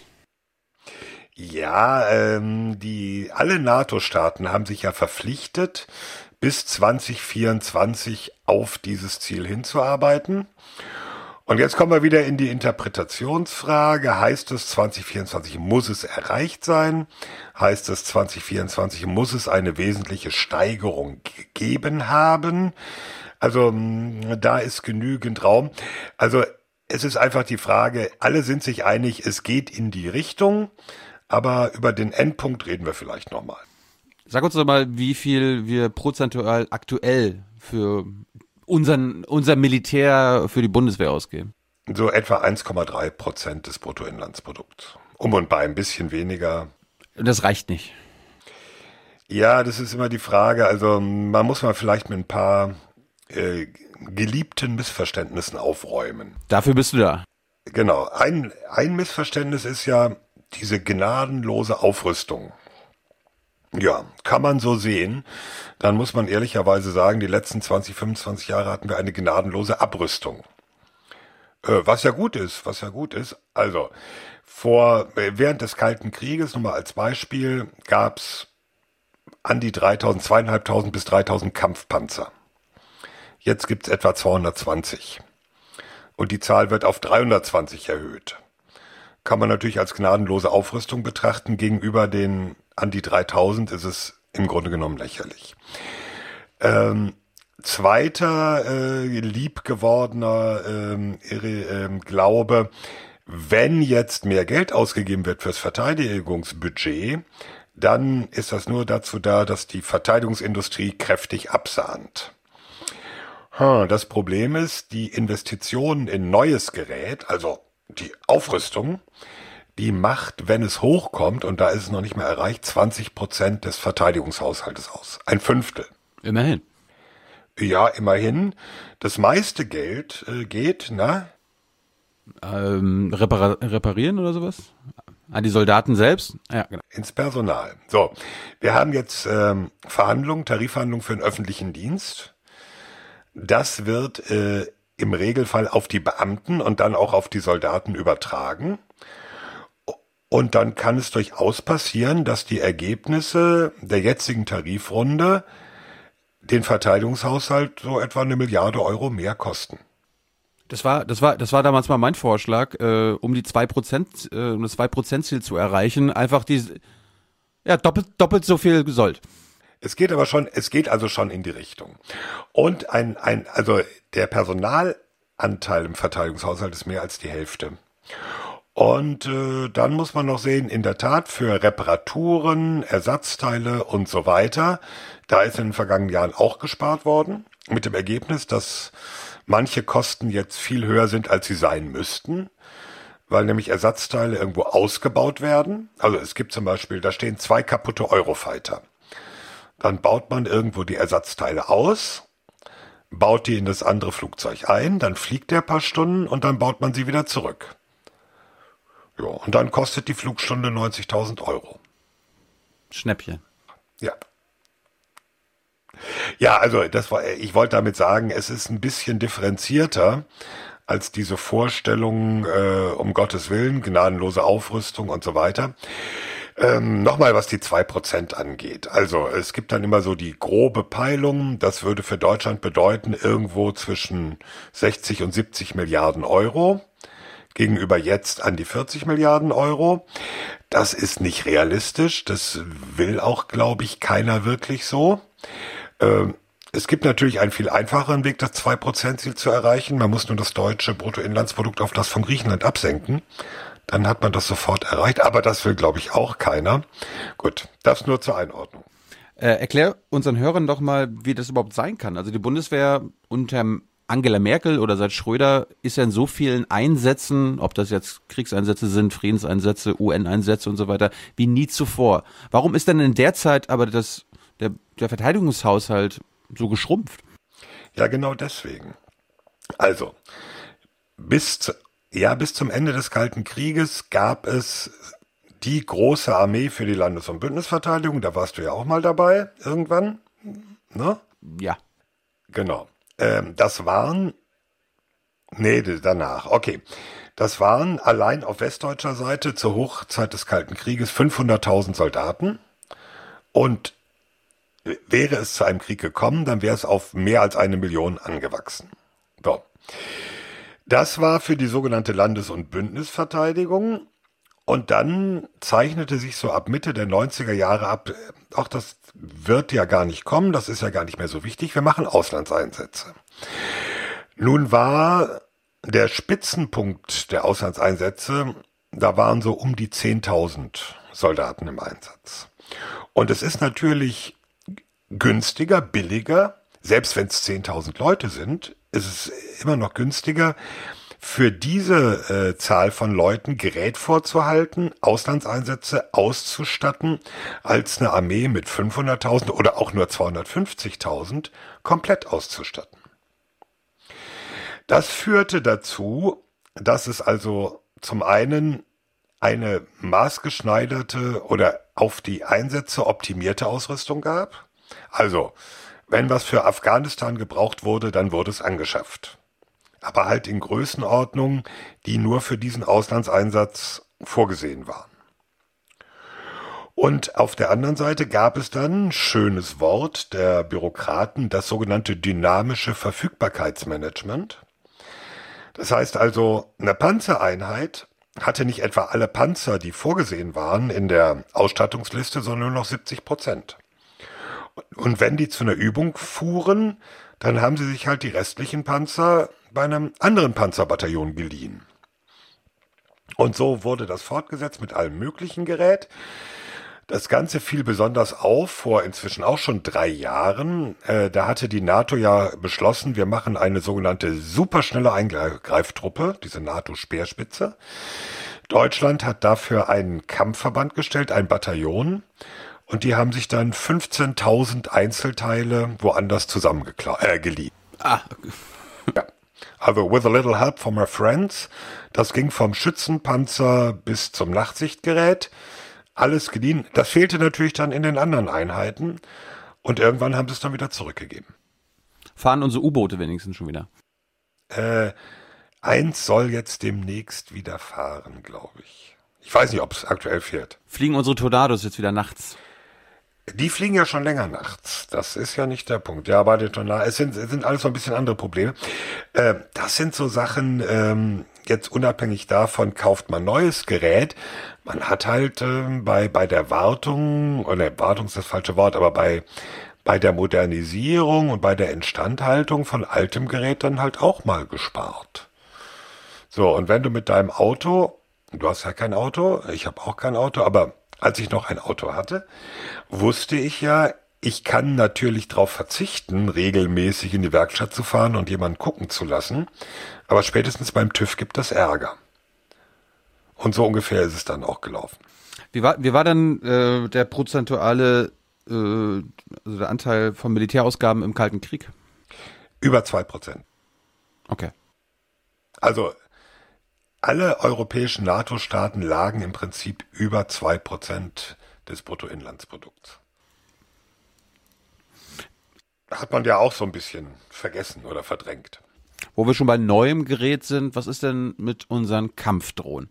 Wie, wie, wie ist denn da der Stand? Also ich war auf dem Stand, äh, der letzte Bundestag, die letzte GroKo konnte sich nicht einigen. Die SPD hat gesagt, ah, wir verschieben das auf die nächste Legislaturperiode. Was, was steht denn dazu im Koalitionsvertrag und was glaubst du, was wird passieren? Äh, also im Prinzip steht im Koalitionsvertrag sinngemäß äh, das, was auch schon im alten Koalitionsvertrag stand. Wir prüfen das. Nee, nee, nee, beschaffen wir. Ja, ja, äh, die SPD hat ja voriges Jahr ein bisschen überraschend nicht gesagt, beschaffen wir nicht, sondern hat gesagt, ja, wir brauchen noch mehr De Debatte. Entschuldigung, du rauchst und ich huste. Also, brauchen wir noch ein bisschen mehr Debatte über die ethischen und so weiter Implikationen. Ähm, ich denke mal, es wird jetzt relativ bald äh, eine Vorlage, es muss ja eine neue Vorlage geben aus dem Verteidigungsministerium. Die geht an den Haushaltsausschuss des Bundestages und ich rechne eigentlich damit, dass wir relativ bald eine Zustimmung sehen werden. Werden wir welche kaufen? Werden wir selbst welche entwickeln? Von wem? Langfristig gibt's äh, ein Entwicklungsprogramm zusammen mit Frankreich, Spanien, Italien. Die Euro-Mail-Drohne. Mail steht nicht für männlich, sondern Medium Altitude. Naja, Medium Altitude Long Endurance, also mittlere Höhe, lange Ausdauer. Äh, jetzt kann man natürlich darüber streiten, wie bei allen die, ähm, Projekten dieser Art, äh, ob das bis 2025 klappt, wie es eigentlich mal vorgesehen war, oder ob es vielleicht noch ein paar Jahre länger dauert. Wie auch immer, bis dahin werden jedenfalls Drohnen geleast von den Israelis. Aufklärungsdrohnen, oder? Äh, die bewaffnet werden können. Das ist äh, auch noch so eine um, umstrittene Geschichte. Es gibt ja äh, eine amerikanische Firma, die auch Drohnen anbietet, logischerweise, äh, die auch vor Gericht schon geklagt hat, ob der Entscheidung für die israelische Drohne. Das hatte dann zunächst keine Bedeutung, weil es gab ja gar keine Beschaffungsentscheidung. Jetzt muss man mal gucken, wenn es eine Beschaffungsentscheidung gibt, was dann passiert. Jedenfalls der Plan ist, eine israelische Drohne zu leasen, Bewaffnung dafür zu kaufen, diese Drohne nicht in Deutschland zu stationieren, sondern die stehen praktisch in Israel, wo auch damit geübt wird und werden dann bei Bedarf in einen Auslandseinsatz geschickt. Angenommen, wir hätten so eine äh, bewaffnete Drohne schon aktuell. Wo würde die eingesetzt werden? Äh, in Afghanistan sehr sicher und wahrscheinlich auch in, äh, in Mali. Da werden ja jetzt schon Beobachtungsdrohnen eingesetzt. Aber in Afghanistan ist doch unsere Mission Ausbildung. Warum sollten wir da, also äh, gut, Aufklärung machen wir ja, wir waren ja selbst da, die Heron haben wir ja dokumentiert und so. Aber warum sollten wir da äh, eine bewaffnete einsetzen? Naja, es ist jetzt immer, jetzt kommen wir an den Punkt mit den, hey, du hast noch gar nicht das böse Wort Killerdrohne gesagt, das musst du gleich noch sagen. Hast du gerade gemacht. Genau. Es, es, es gibt ja immer die, die etwas blauäugige Ansicht, weil die Amis äh, damit Luftangriffe fliegen, kann man Drohnen nur dafür verwenden. So, jetzt kann man natürlich, ist genauso zu sagen wie, wer ein Sturmgewehr hat, benutzt es nur, um an einer Highschool in den USA ein Massaker anzurichten. Naja, Gewehre sind dazu da, Menschen zu erschießen. Ja, ja, klar. Äh, nur äh, der, der Ansatzpunkt ist also ein anderer. Die Drohnen, das ist die erklärte Absicht, werden zum Beispiel als Schutz für eigene Soldaten, Konvoischutz und so weiter eingesetzt. Deswegen würden die auch nach Afghanistan verlegt, wenn es sie denn schon gäbe zum Schutz eigener Soldaten, die irgendwo unterwegs sind. Das gleiche gilt für Mali. Ja. Wer, wer, wer setzt denn aktuell Drohnen ein? Israel und Amerika? Ja, viel. Die Russen, die Chinesen, die Türken, die Franzosen, die Briten, die Italiener, eigentlich so ziemlich alle. Ja gut, jetzt vielleicht Dänemark, weiß ich nicht. Aber Gut, also Kampfdro Kampfdrohnen steht auf dem Plan, der Einkauf und die Entwicklung. Was steht da noch? Was, was für ein neues Gerät? Auf was können wir uns denn noch so freuen? Ähm, naja, äh, es gibt dann diverse Entwicklungsprojekte zum Thema äh, Kriegsschiffe. Da muss man aber gucken, das wird alles sehr langwierig. Ähm, aber das ist, ist, Beschaffung wird halt immer komplizierter. Das ist so ein bisschen das Problem. Deswegen gibt's auch in der Bundeswehr an der Stelle ziemlichen Unmut. Es äh, ist nämlich inzwischen ein sehr fein ziselierter, differenzierter, verrechtlichter Prozess geworden mit europaweiter Ausschreibung. Und wenn man Pech hat, sagt dann irgendein Anbieter aus Griechenland, hey, Ihr habt mein Ding nicht genommen, mein Ding ist viel schöner, ich klage jetzt. Also hat es tatsächlich gegeben, bei Nachtsichtbrillen. Und dann dauert es nochmal länger, bis über dieses Verfahren entschieden ist. Aber gut, das ist jetzt eine Randgeschichte. Also, Kriegsschiffe. Ähm, es wird Überlegungen geben oder begonnen, was wird mit dem nächsten Kampfflugzeug. Der Tornado, der schon ein paar Jahrzehnte alt ist, ist so langsam auch nicht mehr so richtig das, was man braucht oder was richtig einsetzbar ist. Also an der Stelle auf jeden Fall. Ähm, und es gibt ein ganz großes Thema, was immer hinten runterfällt, was aber eigentlich viel teurer ist oder fast teurer ist als alles andere, nämlich anständige Kommunikation. Was heißt das? Funkgeräte, die verschlüsselt, digital und äh, zudem abgestimmt mit Verbündeten eingesetzt werden können. Was ist mit Cyber Cyber? Ja, das gehört ja dahin. Das, das ist so. Das, oder was meinst du jetzt? Nee, es, äh, man hört ja auch, dass die Bundeswehr quasi auf im Cyber-Cyber-Wege zurückschießen kann oder zurück angreifen kann. Da, da bringen ja keine Funkgeräte was. Nee, nee, das, das ist dann noch ein anderes Thema. Da geht's weniger um, um, um Rüstung und, und weniger um äh, Gerät und, und Entwicklung. Da geht's eher um rechtliche Grund, Grundlagen. Und, Ma und Manpower. Manpower auch, äh, aber auch um, um rechtliche Grundlagen. Zum Teil läuft es aber eher im, im, im Bereich Innenministerium, weil die Abwehr von Cyberangriffen ist, ist erstmal nicht Sache der Bundeswehr. Solange jetzt nicht die Bundeswehr angegriffen wird, ist in Deutschland so geregelt. Jein, nee, nee, nee, das ist so einfach nicht. Also bei diesem Hackback, der diskutiert wird, ist jetzt nicht primär die Frage, ob die Bundeswehr das macht. Und kann ja sein, ob der BND zurückhackt oder ein Server lahmlegt. Das stimmt. Ich kann mir vorstellen, dass unsere Hörer sich jetzt fragen, warum brauchen wir neue Kriegsschiffe? Weil Krieg, auch Kriegsschiffe veralten. Also Schiff, die Schiffe an soll gut. Ein Schiff fährt ewig sozusagen. Es geht um, um die Technik an Bord. Es geht um, um Radarsysteme. Es geht um zum Beispiel Raketenabwehrsysteme und solche Geschichten. Ähm, da leistet sich die Bundeswehr einen Luxus. Das hat neulich ein scheidender Kommandeur eines Fregattengeschwaders äh, lautstark und öffentlich beklagt. Der hat gesagt, wir haben eine sogenannte U-Boot-Abwehrfregatte. Die hat gar kein Sonar mehr, mit dem sie U-Boote aufspüren kann. Wir haben eine sogenannte Kommando- und Führungsfregatte, die gar nicht die Funkgeräte hat, um irgendwelche Kommandos und Führung zu machen. Also ähm, es ist ja alles Technik, die veraltet. Und sorry, wenn du, äh, hast du noch ein iPhone von vor zehn Jahren? Nein. Eben. Eben. Und äh, teilweise ist, sind da Geräte, die deutlich älter sind im Einsatz. Gut, gehen wir mal weg vom Geld, ähm, kommen wir mal zu, zu Personalien. Wir waren ja in Afghanistan im November, haben da mit den Soldaten vor Ort geredet. Eines der Themen war die Ministerin. Ja, die ist ja wieder da.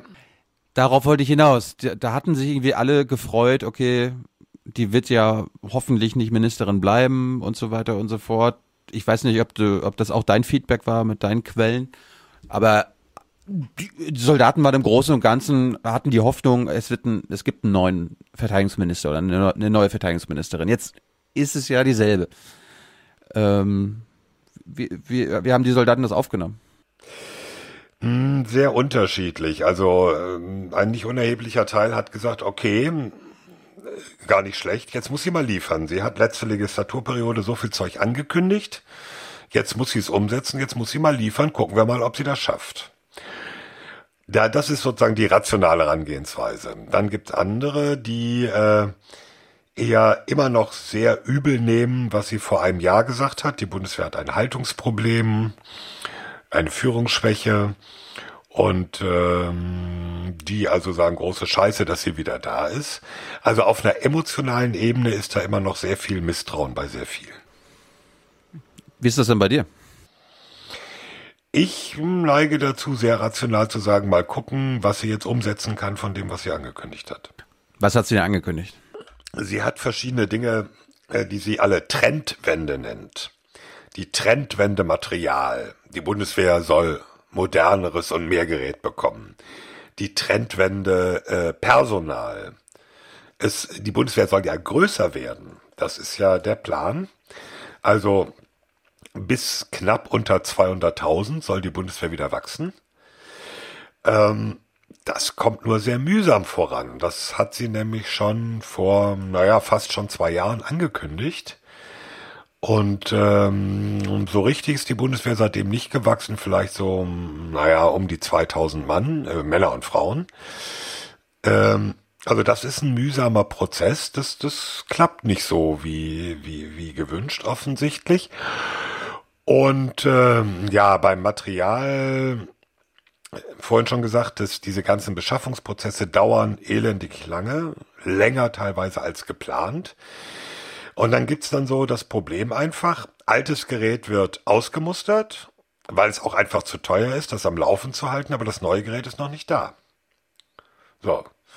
Und dann steht die Truppe da und sagt, ja, und was machen wir jetzt? Äh, mein Panzerbataillon ohne Panzer oder mein Geschwader mit ähm, immer weniger Schiffen oder was auch immer.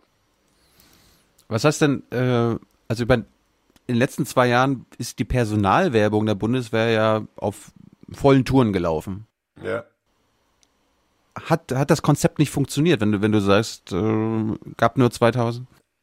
Ähm, 2000 im Endeffekt. Also die, die Bundeswehr oder das Ministerium argumentieren ja immer, Bewerberzahlen sind super, wir haben so und so viel Bewerbungen hier und so und so viel Bewerbungen da.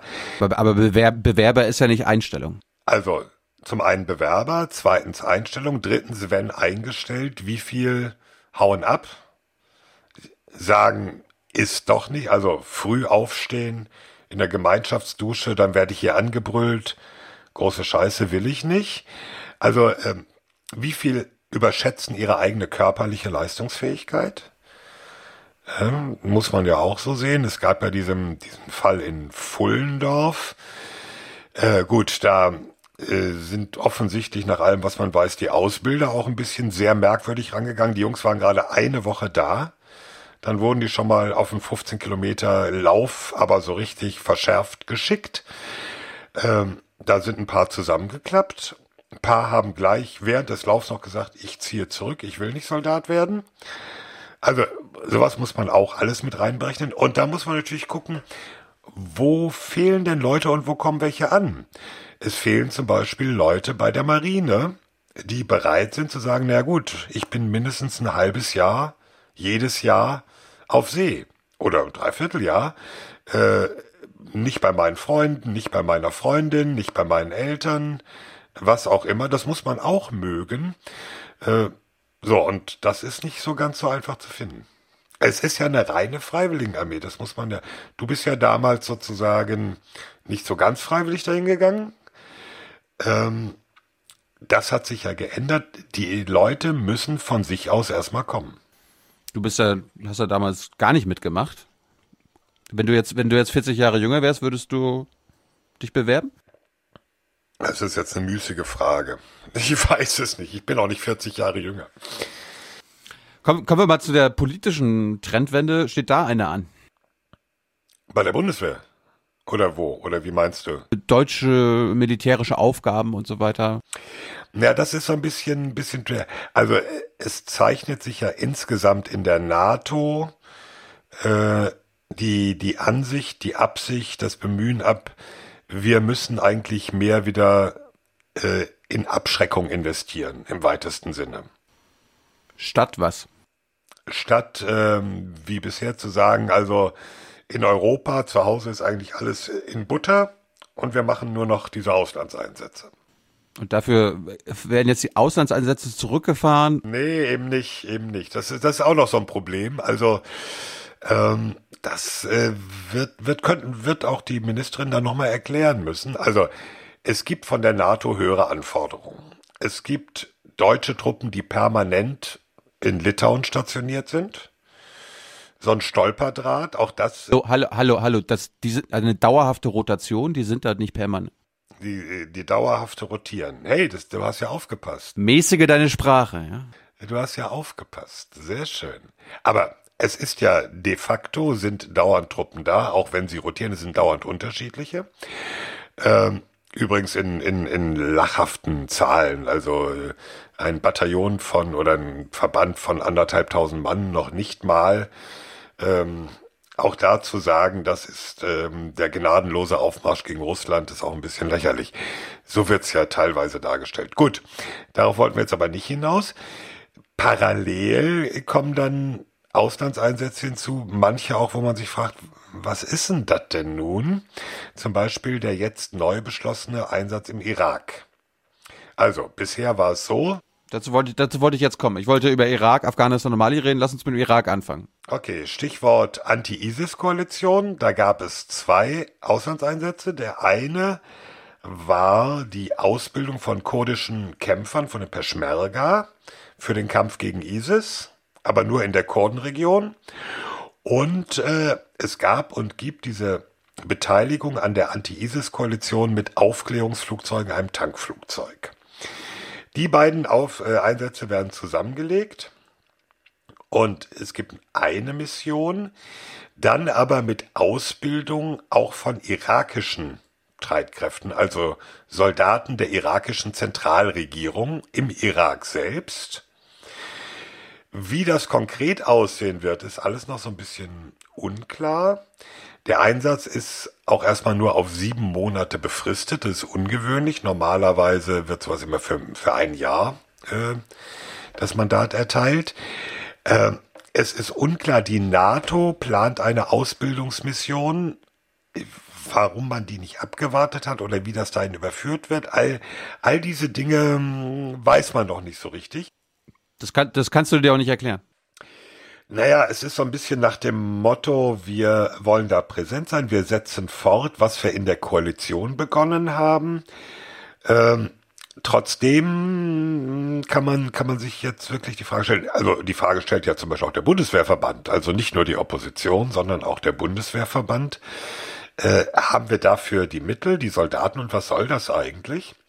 Und äh, auffällig ist auch, es ist, glaube ich, die einzige, jetzt hätte ich fast gesagt, die einzigste aktuell beschlossene Mission, wo es keine einzige Stimme dafür aus der Opposition gab. Also das ist eigentlich selten. Warum? Also äh, sonst sind die Grünen irgendwie immer dabei, oder was? Ja, nee, kann man nicht so pauschal. Also die Linken sind immer dagegen. Äh, die AfD ist fast immer dagegen. Ist gegen alles. Ja, außer wenn man sagen kann, der Einsatz ist gegen Flüchtlinge, dann sind sie dafür. ja, ist so. Deswegen äh, tun die sich ja mit dem Mittelmeereinsatz nicht so schwer wie die anderen. Oh. So. Aber die FDP zum Beispiel, äh, also es war eigentlich mal das erklärte Ziel deutscher Regierungspolitik, Bundeswehr-Auslandseinsätze auf eine möglichst breite Grundlage zu stellen um zu sagen, das ist eine Parlamentsarmee und es wird von einer möglichst breiten, nicht nur die Regierungsmehrheit, sondern eine möglichst breite Mehrheit im Parlament trägt es mit. So, und diese, dieser Irak-Einsatz, das ist wirklich einer der wenigen, wo es keine einzige Stimme aus der Opposition, also auch aus der FDP nicht, äh, von den Grünen nicht, äh, nirgendwo nicht. Es gab nur Stimmen der Regierungskoalition und da auch, noch, auch da noch nicht mal alle. Ja, aber äh, was soll denn das? Also du sagst gerade, äh, dieser Irak-Einsatz, dieser Ausbildungseinsatz, was soll denn das?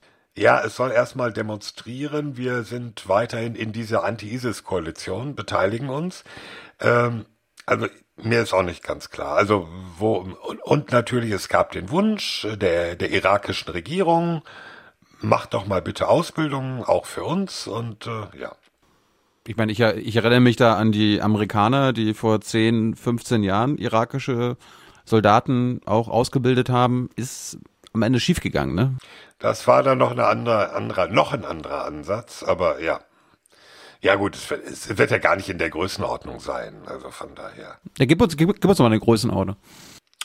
Also, ähm, der gesamte Einsatz sind bis zu 800 Soldaten, einschließlich der Aufklärungsflugzeuge und des Tankflugzeugs. Äh, es werden wahrscheinlich in den Irak selbst, also maximal 200 würde ich sagen, Soldatinnen und Soldaten gehen. Jetzt habe ich, jetzt hab ich noch eine Frage zu der alten Ausbildungsmission für die Peschmerga. Das sind ja irakische Kurden. Jetzt haben wir, jetzt haben wir gehört, dass die Türkei auch im Nordirak die Kurden äh, mit Drohnen und anderen Fluggeräten angreift. Äh, greift da jetzt quasi unser einer Partner unsere anderen Partner an? Das kann gut passieren, aber das ist ja nicht derzeit nicht ungewöhnlich. Das passiert ja auch mit äh, äh, mit Gruppierungen, die mit den USA oder die von den USA unterstützt werden und äh, vom NATO-Partner Türkei angegriffen werden. Also das scheint die neue Unübersichtlichkeit in dieser Region oder dass äh, Frankreich ankündigt, bestimmte Gruppierungen in Syrien zu unterstützen und daraufhin die Türkei sagt, äh, die Franzosen sind unser Gegner. Also das äh, ist eine sehr interessante Konstellation auch für die NATO insgesamt, wo man gucken muss, wie das weitergeht. Aber wurden die irakischen Kurden denn von uns ausgebildet, sodass sie sich gegen die Türken wehren können? Also wo, wo, wo, worin wurden die Peschmerga ausgebildet von uns? Sie wurden trainiert für den Kampf gegen ISIS, kriegten Sturmgewehre in größerer Menge, Panzerabwehrraketen und solche Geschichten. Ja, Panzer, Pan, Panzer haben die Türken ja auch, deutsche Panzer. Also quasi wir, die kriegen, die Kurden kriegen Panzerabwehrraketen, um auf deutsche Panzer der Türkei zu schießen? Nicht um. Um zu bedeutet immer mit der Absicht das. Nein. Okay. Aber für den Fall der Fälle? Nein, die, die, die haben sie ja gekriegt, um diese Selbstbaupanzer von ISIS abzuschießen. Es war ja diese ISIS-Technik, man nimmt einen Lastwagen, schweißt ganz viele Stahlplatten drauf, packt ihn mit Sprengstoff voll und dann fährt ein Selbstmordattentäter auf die gegnerischen Linien zu und das Ding hat man nicht gestoppt gekriegt, außer mit so einer Panzerabwehrwaffe. Gut, kommen wir mal zu Afghanistan. Ja. Ähm, du kennst, du kennst ja unseren, unseren Erlebnisbericht. Wir waren da auch vor Ort. Äh, wir haben jetzt vielleicht eine andere politische Einstellung zu dem Einsatz. Ich bin ja eher dafür, das Ding langsam mal zu beenden. Bei dir weiß ich es nicht so genau, aber Uschi und die Bundeswehr verstärken das jetzt wieder. Erklär, erklär uns erstmal, bevor wir da dazu kommen, was dann da jetzt verstärkt wird, warum Deutschland nicht wie Frankreich oder wie, wie andere Staaten jetzt langsam mal gesagt hat, Kanada, äh, wir ziehen uns da zurück. Ja, Frankreich hat schon vor langer Zeit gesagt. Ja, mit, mit Hollande damals. Das war ja ein Wahlversprechen von Hollande. Ja, ja, ja, aber das hatte damit zu tun, dass die ähm, ziemlich viele Gefallene hatten bei einem Gefecht, wo ziemlich viel schiefgegangen ist und das war eigentlich ausschlaggebend. Gut, aber das ist jetzt eine andere, äh, andere Geschichte. Also, äh, es sind ja immer noch, äh, ich glaube, knapp 40 Nationen, nicht nur NATO-Nationen, sondern knapp 40 Nationen insgesamt äh, an dieser von der NATO geführten Mission Resolute Support in Afghanistan beteiligt. Und äh, Gut, die Amis haben noch eine, eine Sonderrolle, weil die haben darüber hinaus neben dieser NATO-Mission noch, noch eigene äh, Truppen da. Das lassen wir im Moment außen vor. Was diese NATO-Verbände machen, ist ähm, trainieren, beraten, ausbilden von afghanischen äh, Sicherheitskräften, also überwiegend Armee, teilweise auch Polizei. Das Ziel ist, die sollen Sicherheit selber organisieren können in ihrem Land. Es ist ein ehrenwertes Ziel. Dummerweise sieht es nicht so aus, als sei das ähm, so schnell erreichbar. Ja, aber das ist ja nichts Neues. Warum, warum zieht man dann nicht mal äh, die Reißleine?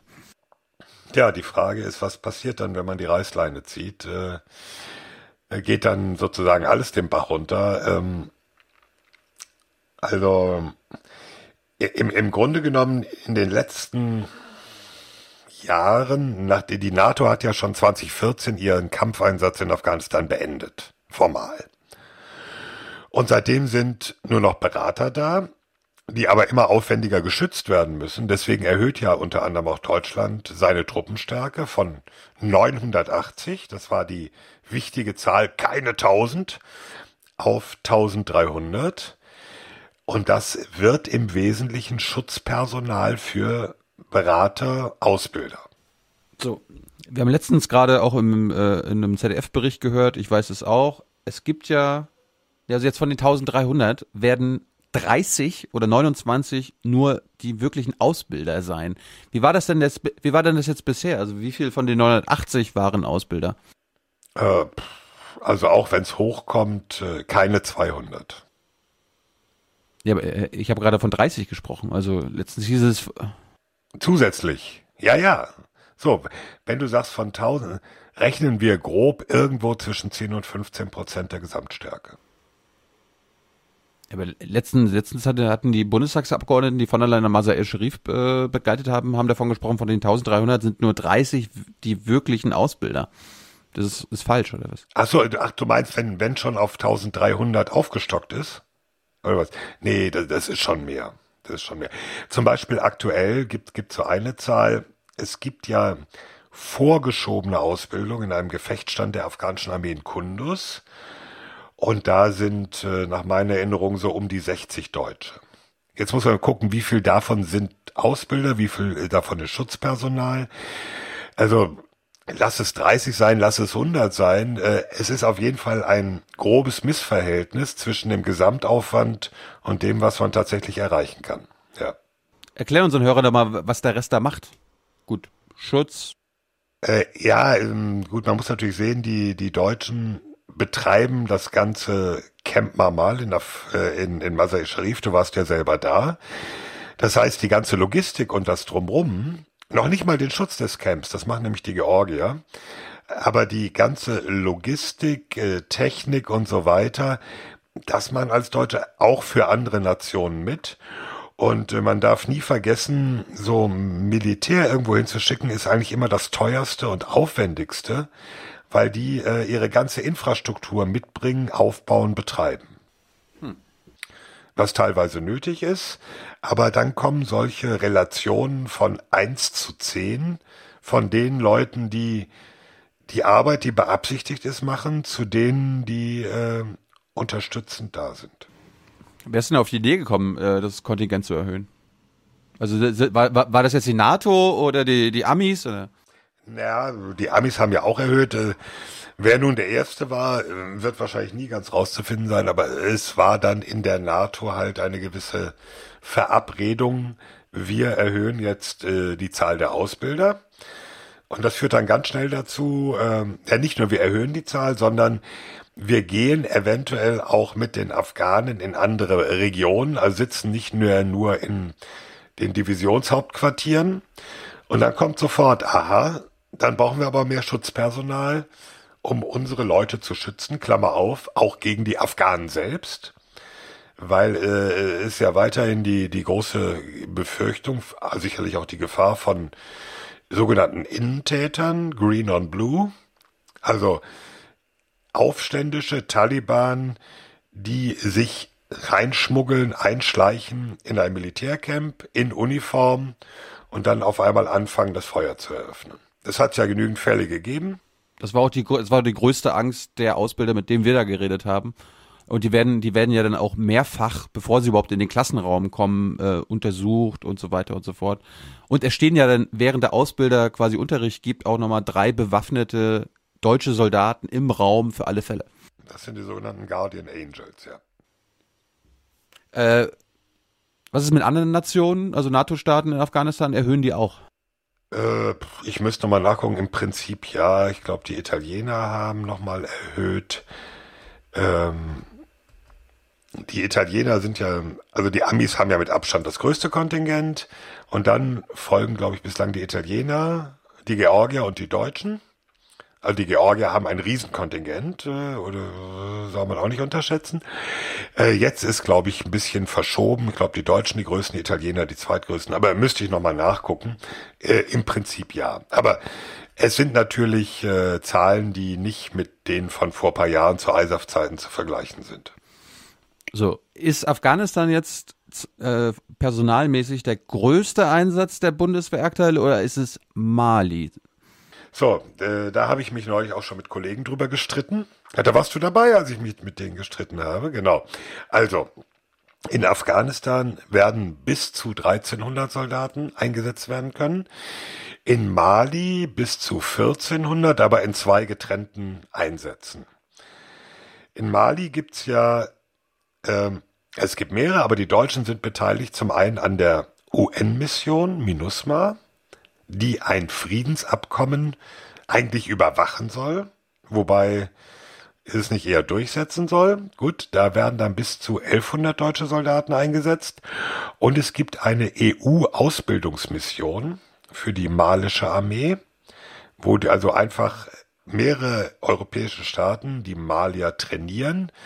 Das werden nochmal 300. Also in Mali gibt's künftig bis zu 1400 deutsche Soldaten, in Afghanistan bis zu 1300. Ich würde schon sagen, Mali 1400 ist mehr als 1300. Auch wenn es zwei äh, formal getrennte Operationen sind, mit unterschiedlichen Zielen. So, die Ziele in Mali sind ähm, auch Ausbildung von wem? Äh, von der EU, bei der EU-Mission. Äh, Ausbildung der malischen Armee. Es gibt ja eine reguläre malische Armee. Okay. Und das, das, das läuft genauso wie in Afghanistan ab, wie was wir da gesehen haben, so im Groben? Ja, eigentlich noch, noch, noch äh, intensiver. Da gibt's richtig, also in Afghanistan beschränkt es sich inzwischen auf, naja, so auf gehobenen Level, eher so Coaching. Ja, so, äh, so ab General aufwärts, sag ich mal. Äh, also wir würden es eher als Coaching bezeichnen, während in Mali ist es so richtig Training, äh, wie halte ich das Gewehr richtig. So, und die anderen 1100 äh, setzen einen Frieden durch. Ein Friedensabkommen ähm, in einer etwas verzwickten Lage mit Islamisten, mit Tuareg, mit äh, parallel laufenden Aktionen anderer Interventionstruppen, muss man sagen, zum Beispiel die französische Operation Barkhane, die nicht auf Mali beschränkt ist, sondern in diesem ganzen Sahelraum agiert. Die sogenannte G5 Sahel-Truppe, das sind, hilf mir mal, du weißt es doch, äh, Mali, Senegal, Burkina Faso, was sind die anderen beiden? Ach, muss ich nachgucken. Jedenfalls fünf Staaten der Region, äh, die eine eigene äh, quasi Sicherheitstruppe für die Region länderübergreifend aufstellen. Dabei sind die aufzustellen, von Europa, also auch von Deutschland, vor allem finanziell unterstützt werden. Und ähm, da muss man gucken, was das bedeutet. Äh, Im Prinzip in Mali auch von den UN-Truppen. Da muss man schauen, wohin das praktisch läuft. Äh, man muss dann noch sehen, äh, die Deutschen stellen ja nur einen geringen Anteil dieser UN-Truppen. Das ist ja überwiegend Länder aus der Region, äh, aus dem Tschad, aus Senegal, äh, wie auch immer. Was ist da eigentlich los? Wo bist du überhaupt? Ich bin bei mir zu Hause. Ich habe ich hab mein Büro eingerichtet. Das kennst du doch wahrscheinlich noch gar nicht. Nee, kenn ich noch gar nicht. Ja. Ich, ich musste nur gerade Fenster zumachen, weil jetzt es hagelt bei uns in Mitte. Ja. In Kreuzberg nicht. Das ist ja ein Ding. Oh Gott. Jetzt können wir die Zeit messen. Äh, also, es sind überwiegend Länder der Region, afrikanische Länder, aber auch die Chinesen zum Beispiel sind da engagiert. Also es gibt in Gao, wo die Deutschen auch sind, zum Beispiel ein chinesisches Feldlazarett. Es gibt äh, eine Kampfhubschraubereinheit aus El Salvador, die vermutlich demnächst zum Sommer die deutschen Kampfhubschrauber ablösen wird. Ja, Mensch. Erklär mir mal, warum es äh, von all diesen Einsätzen kein, kein Exit-Szenario gibt. Also ich, man fragt ja die Bundesregierung immer, wenn sie irgendwas äh, verlängert und so weiter. Ich habe mal so gelernt. Desired End State, wie es auf Neudeutsch heißt. Genau, also, also ab wann, ab wann kann man sagen, okay, wir Mission erfüllt, wir gehen raus. Das ist eine Frage der politischen Definition. Bei UN-Einsätzen ist es ja zunehmend schwierig. Es gibt ja viele UN-Einsätze, die seit Jahrzehnten laufen und wo man das Gefühl hat, die werden nie zu Ende gehen. Es gibt auf Zypern immer noch eine UN-Mission, die hat, glaube ich, 1948 begonnen oder so. Boah. Also, die hat nichts mit Türkei und Griechenland zu tun, sondern, oder ja, schon hat sie auch, aber ähm, sozusagen aus britischen Mandatszeiten äh, und, und ähnliche Dinge. Ähm, Unifil im Libanon läuft auch schon ein paar Jahrzehnte. Also das ist immer die Frage, ähm, wann beschließt man irgendwo rauszugehen. Die Bundesregierung hat jetzt übrigens gerade einen Auslandseinsatz beendet. Welchen? ähm, die EU-Trainingsmission in Somalia. Das ist, ist, ist das die erste Beendigung eines Bundeswehreinsatzes? Nein, es ist nicht die erste. Nein, nein, nein, nein, nein. Es gab zum Beispiel äh, einen sehr unbekannten Einsatz, nämlich eine UN-Beobachtermission in Georgien. In Georgien, ja. Die äh, 1994 begonnen hatte und die bis 2014 oder jedenfalls ziemlich lange lief. Äh, wo es übrigens den ersten deutschen Gefallenen nach dem Zweiten Weltkrieg gab, was die Bundeswehr auch lange nicht zugeben wollte. Da wurde nämlich ein Oberstabsarzt der Bundeswehr, der in einem UN-Hubschrauber saß, abgeschossen. Also der Hubschrauber wurde abgeschossen und dabei ist er ums Leben gekommen. Also äh, das war auch etwas, was beendet wurde. Ähm, und wie gesagt, diese EU-Mission in Somalia mit zuletzt fünf Soldaten, die ist vergangene Woche, also Gründonnerstag oder Karfreitag, auch beendet worden. Ich wollte nur mal darauf hinweisen, es gab, gibt auch eine Jung Naiv-Folge mit dir, wo wir explizit über Gefallene geredet haben. Ja, es war auch schon eine Weile her, ne? Ja. Ist, ist eine Weile her, bestimmt schon dreieinhalb Jahre, vier Jahre.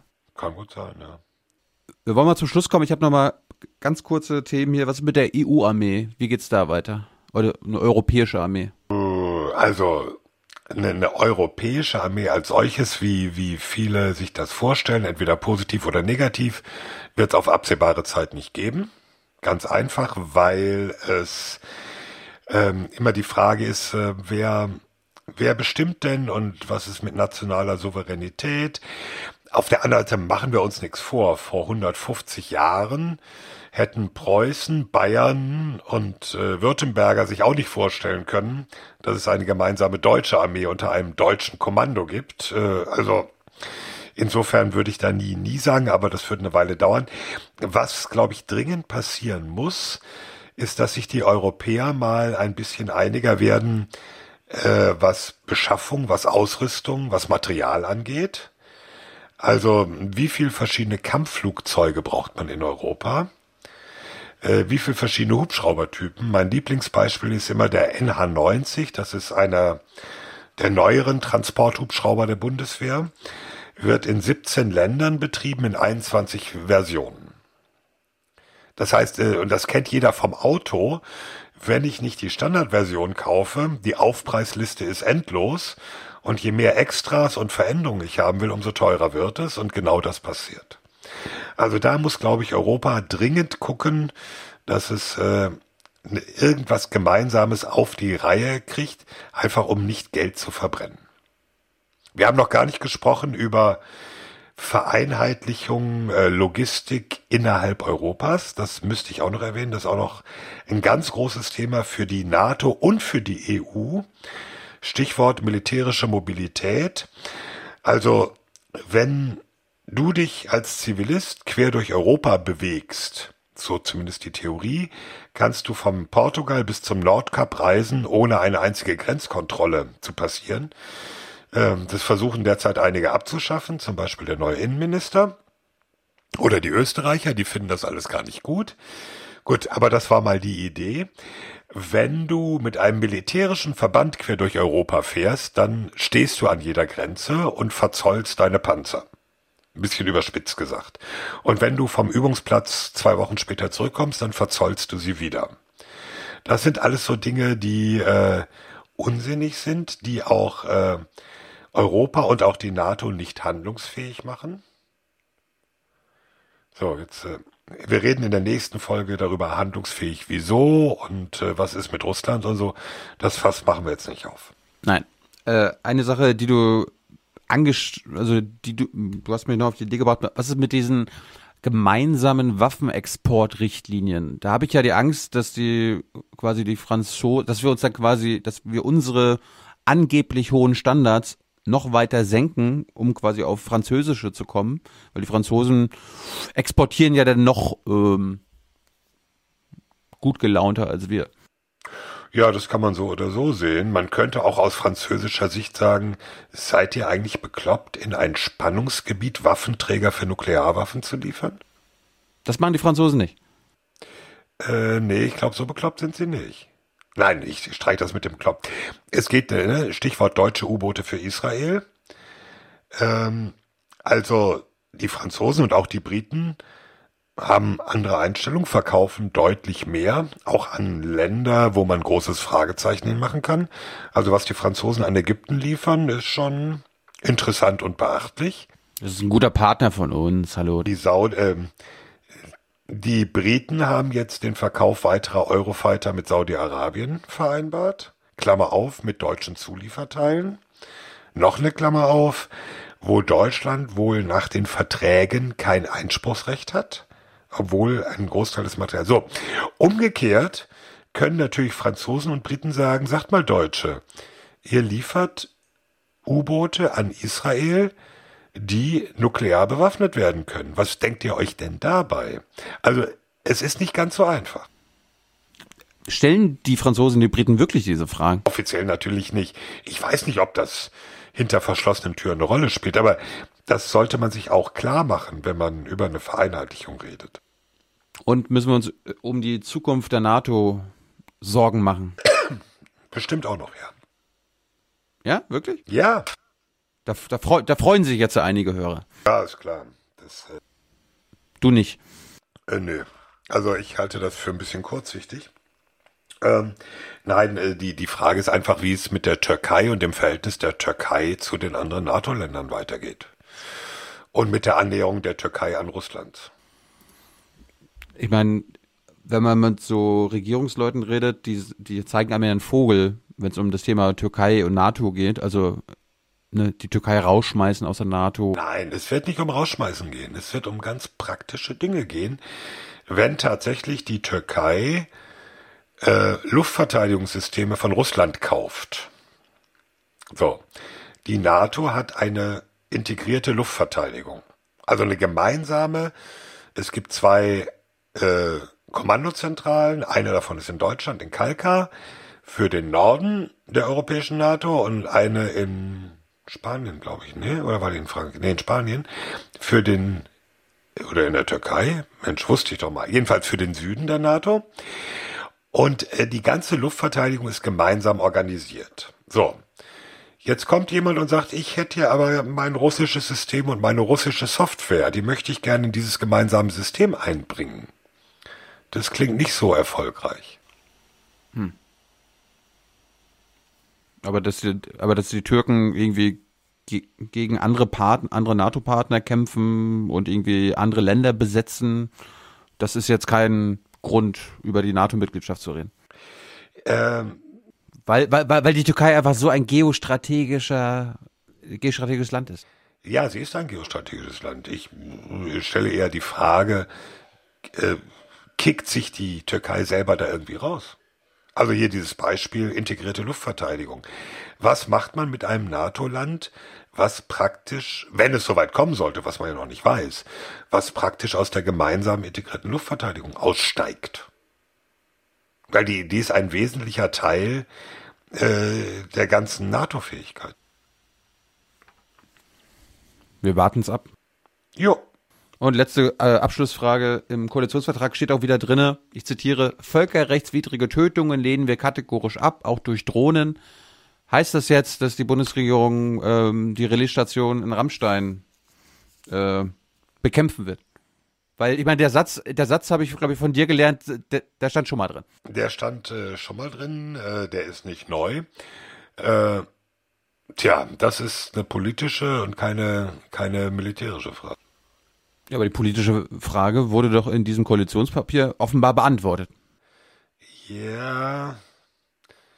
Ja. Ja. Jeder Koalitionsvertrag ist so, hängt davon ab, äh, wie er umgesetzt wird.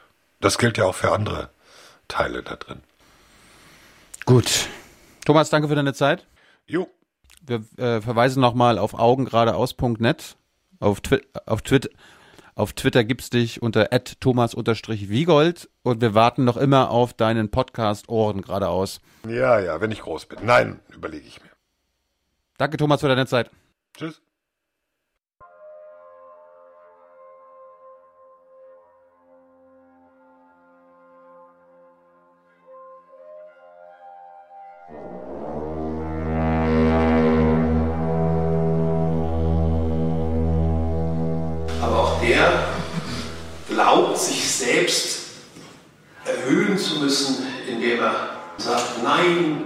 Wir lebten hier als Affen auf den Bäumen, als die Araber die griechische Kultur retteten, denn nur die Araber konnten sie tradieren. Sie haben, Griechisch Gelernten, haben die Dokumente gerettet und nur über Damaskus und die gelehrten Moslems haben wir etwas von der griechischen Kultur behalten wollen.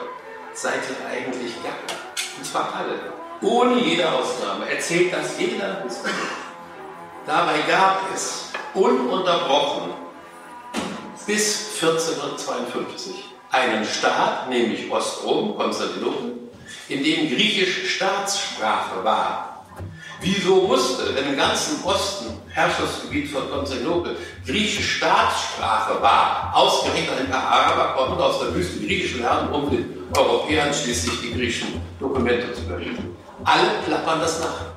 Besinnungslos. Auf diesem Niveau, ich habe eine ganze Liste von ungefähr 20 solcher Zentralidiotismen, die gerade unter Gelehrten und anständig aufgeklärten Leuten passieren, aufgestellt. Und auf diesem Niveau wird diskutiert. Das bringt uns in keiner Hinsicht weiter als eben zur Ausbringung von Feindschaften, denn jeder, der darauf besteht zu sagen, was ist die historische Wahrheit, wird sofort nicht als Gegner in der Behauptung von historischen Positionen, im Lesen von Quellen angenommen, sondern als Feind, als Neofaschist, als äh, konservativer Idiot oder was auch immer gerade läuft. Es wird vermieden, sich auf das einzulassen, was man begründungspflichtig wäre vorzutragen, denn alle diese Urteile müssen ja begründet werden. Das ist aber in der hiesigen Herrschaft der Ideologie von Frau Merkel ja ausdrücklich dargestellt nicht vorgesehen, denn das, was da entschieden wird, ist alternativlos. Und um das nicht sichtbar zu machen, bezichtigen alle diese Leute die anderen des fundamentalistischen Dogmatismus. Das Ganze läuft nach einem ganz bestimmten sozialpsychologischen äh, Mechanismus. Wenn du mein Feind bist und ich das öffentlich mache, du bist mein Feind, nicht mein Gegner, sondern mein Feind, dann ist alles das, was ich sage, ganz offensichtlich von dem unterschieden, was du sagst. Und selbst wenn ich genau das Gleiche sage wie du, ist es etwas ganz anderes.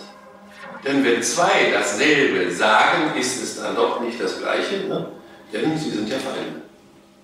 So plappern heute alle Offizialpolitiker der CDU, SPD, Grünen, äh, was gibt es noch, den Linken, äh, nach, was die AfD-Leute aufs Tapet gebracht. Alle plappern es nach. Innerhalb eines halben Jahres ist alles das, was Sie bei den AfD-Leuten als Inbegriff der täuschlichen, konservativen, neofaschistischen Idiotie macht, für Sie die Lösung des Problems. Aus der Lösung. Da Sie es aber sagen und nicht Ihre Feinde, ist, wenn Ihre Feinde, die AfD-Leute es gesagt haben, das völlig anderes als das, was Sie sagen, wenn Sie genau das Gleiche sagen.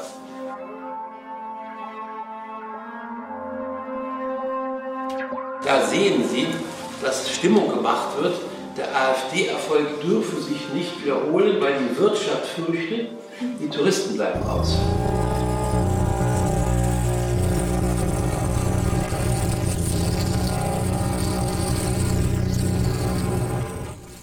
Wie irrwitzig muss man denken, um sowas zu glauben? Die Touristen würden eher in Scharen dahin fahren, um diese kuriosen Figuren zu sehen die Goebbelsche Propaganda und ich sage Ihnen, Goebbels ist ein Waisenknabe. Denn der hat immer noch bestimmte Rücksichten auf die historische Wahrheit. Das tun wir nicht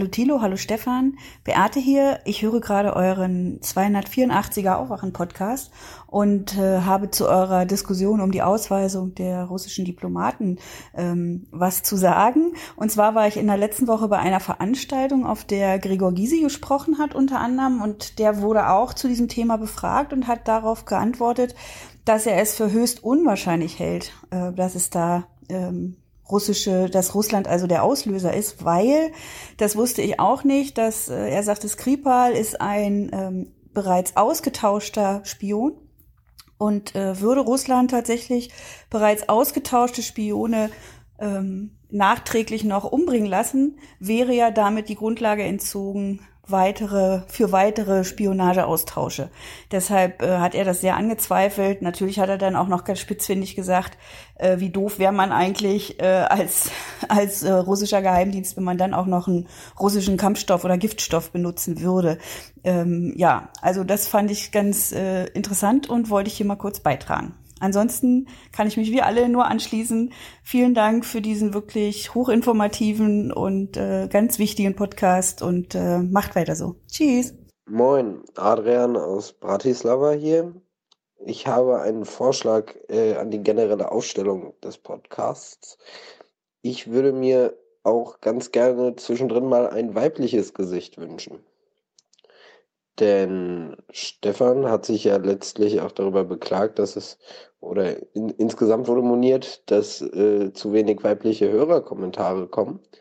Ähm, vielleicht, also mag vielleicht ein bisschen banal klingen, aber auch ein bisschen abschrecken, dass da eben halt immer die, die drei Herren sitzen und, und einem was erzählen und, und nie eine Frau. Von daher vielleicht auch mal ähm, eine, eine Frau in, in den Podcast einladen. Ich muss dazu sagen, ich habe nicht alle 284 Folgen gesehen, aber äh, bei denen, die ich gesehen habe, ist mir, glaube ich, bisher keine Frau begegnet. Und genau, von daher, das wäre der Vorschlag. Viele Grüße. Hallo ihr alle, äh, ich höre gerade 284, David aus Freiburg ähm, und ich wollte zu Ägypten einen kleinen Audiokommentar einsprechen. Ähm, also ich studiere Islamwissenschaft und äh, war im Rahmen dessen letztes Jahr für zweieinhalb Monate in Kairo und habe da studiert.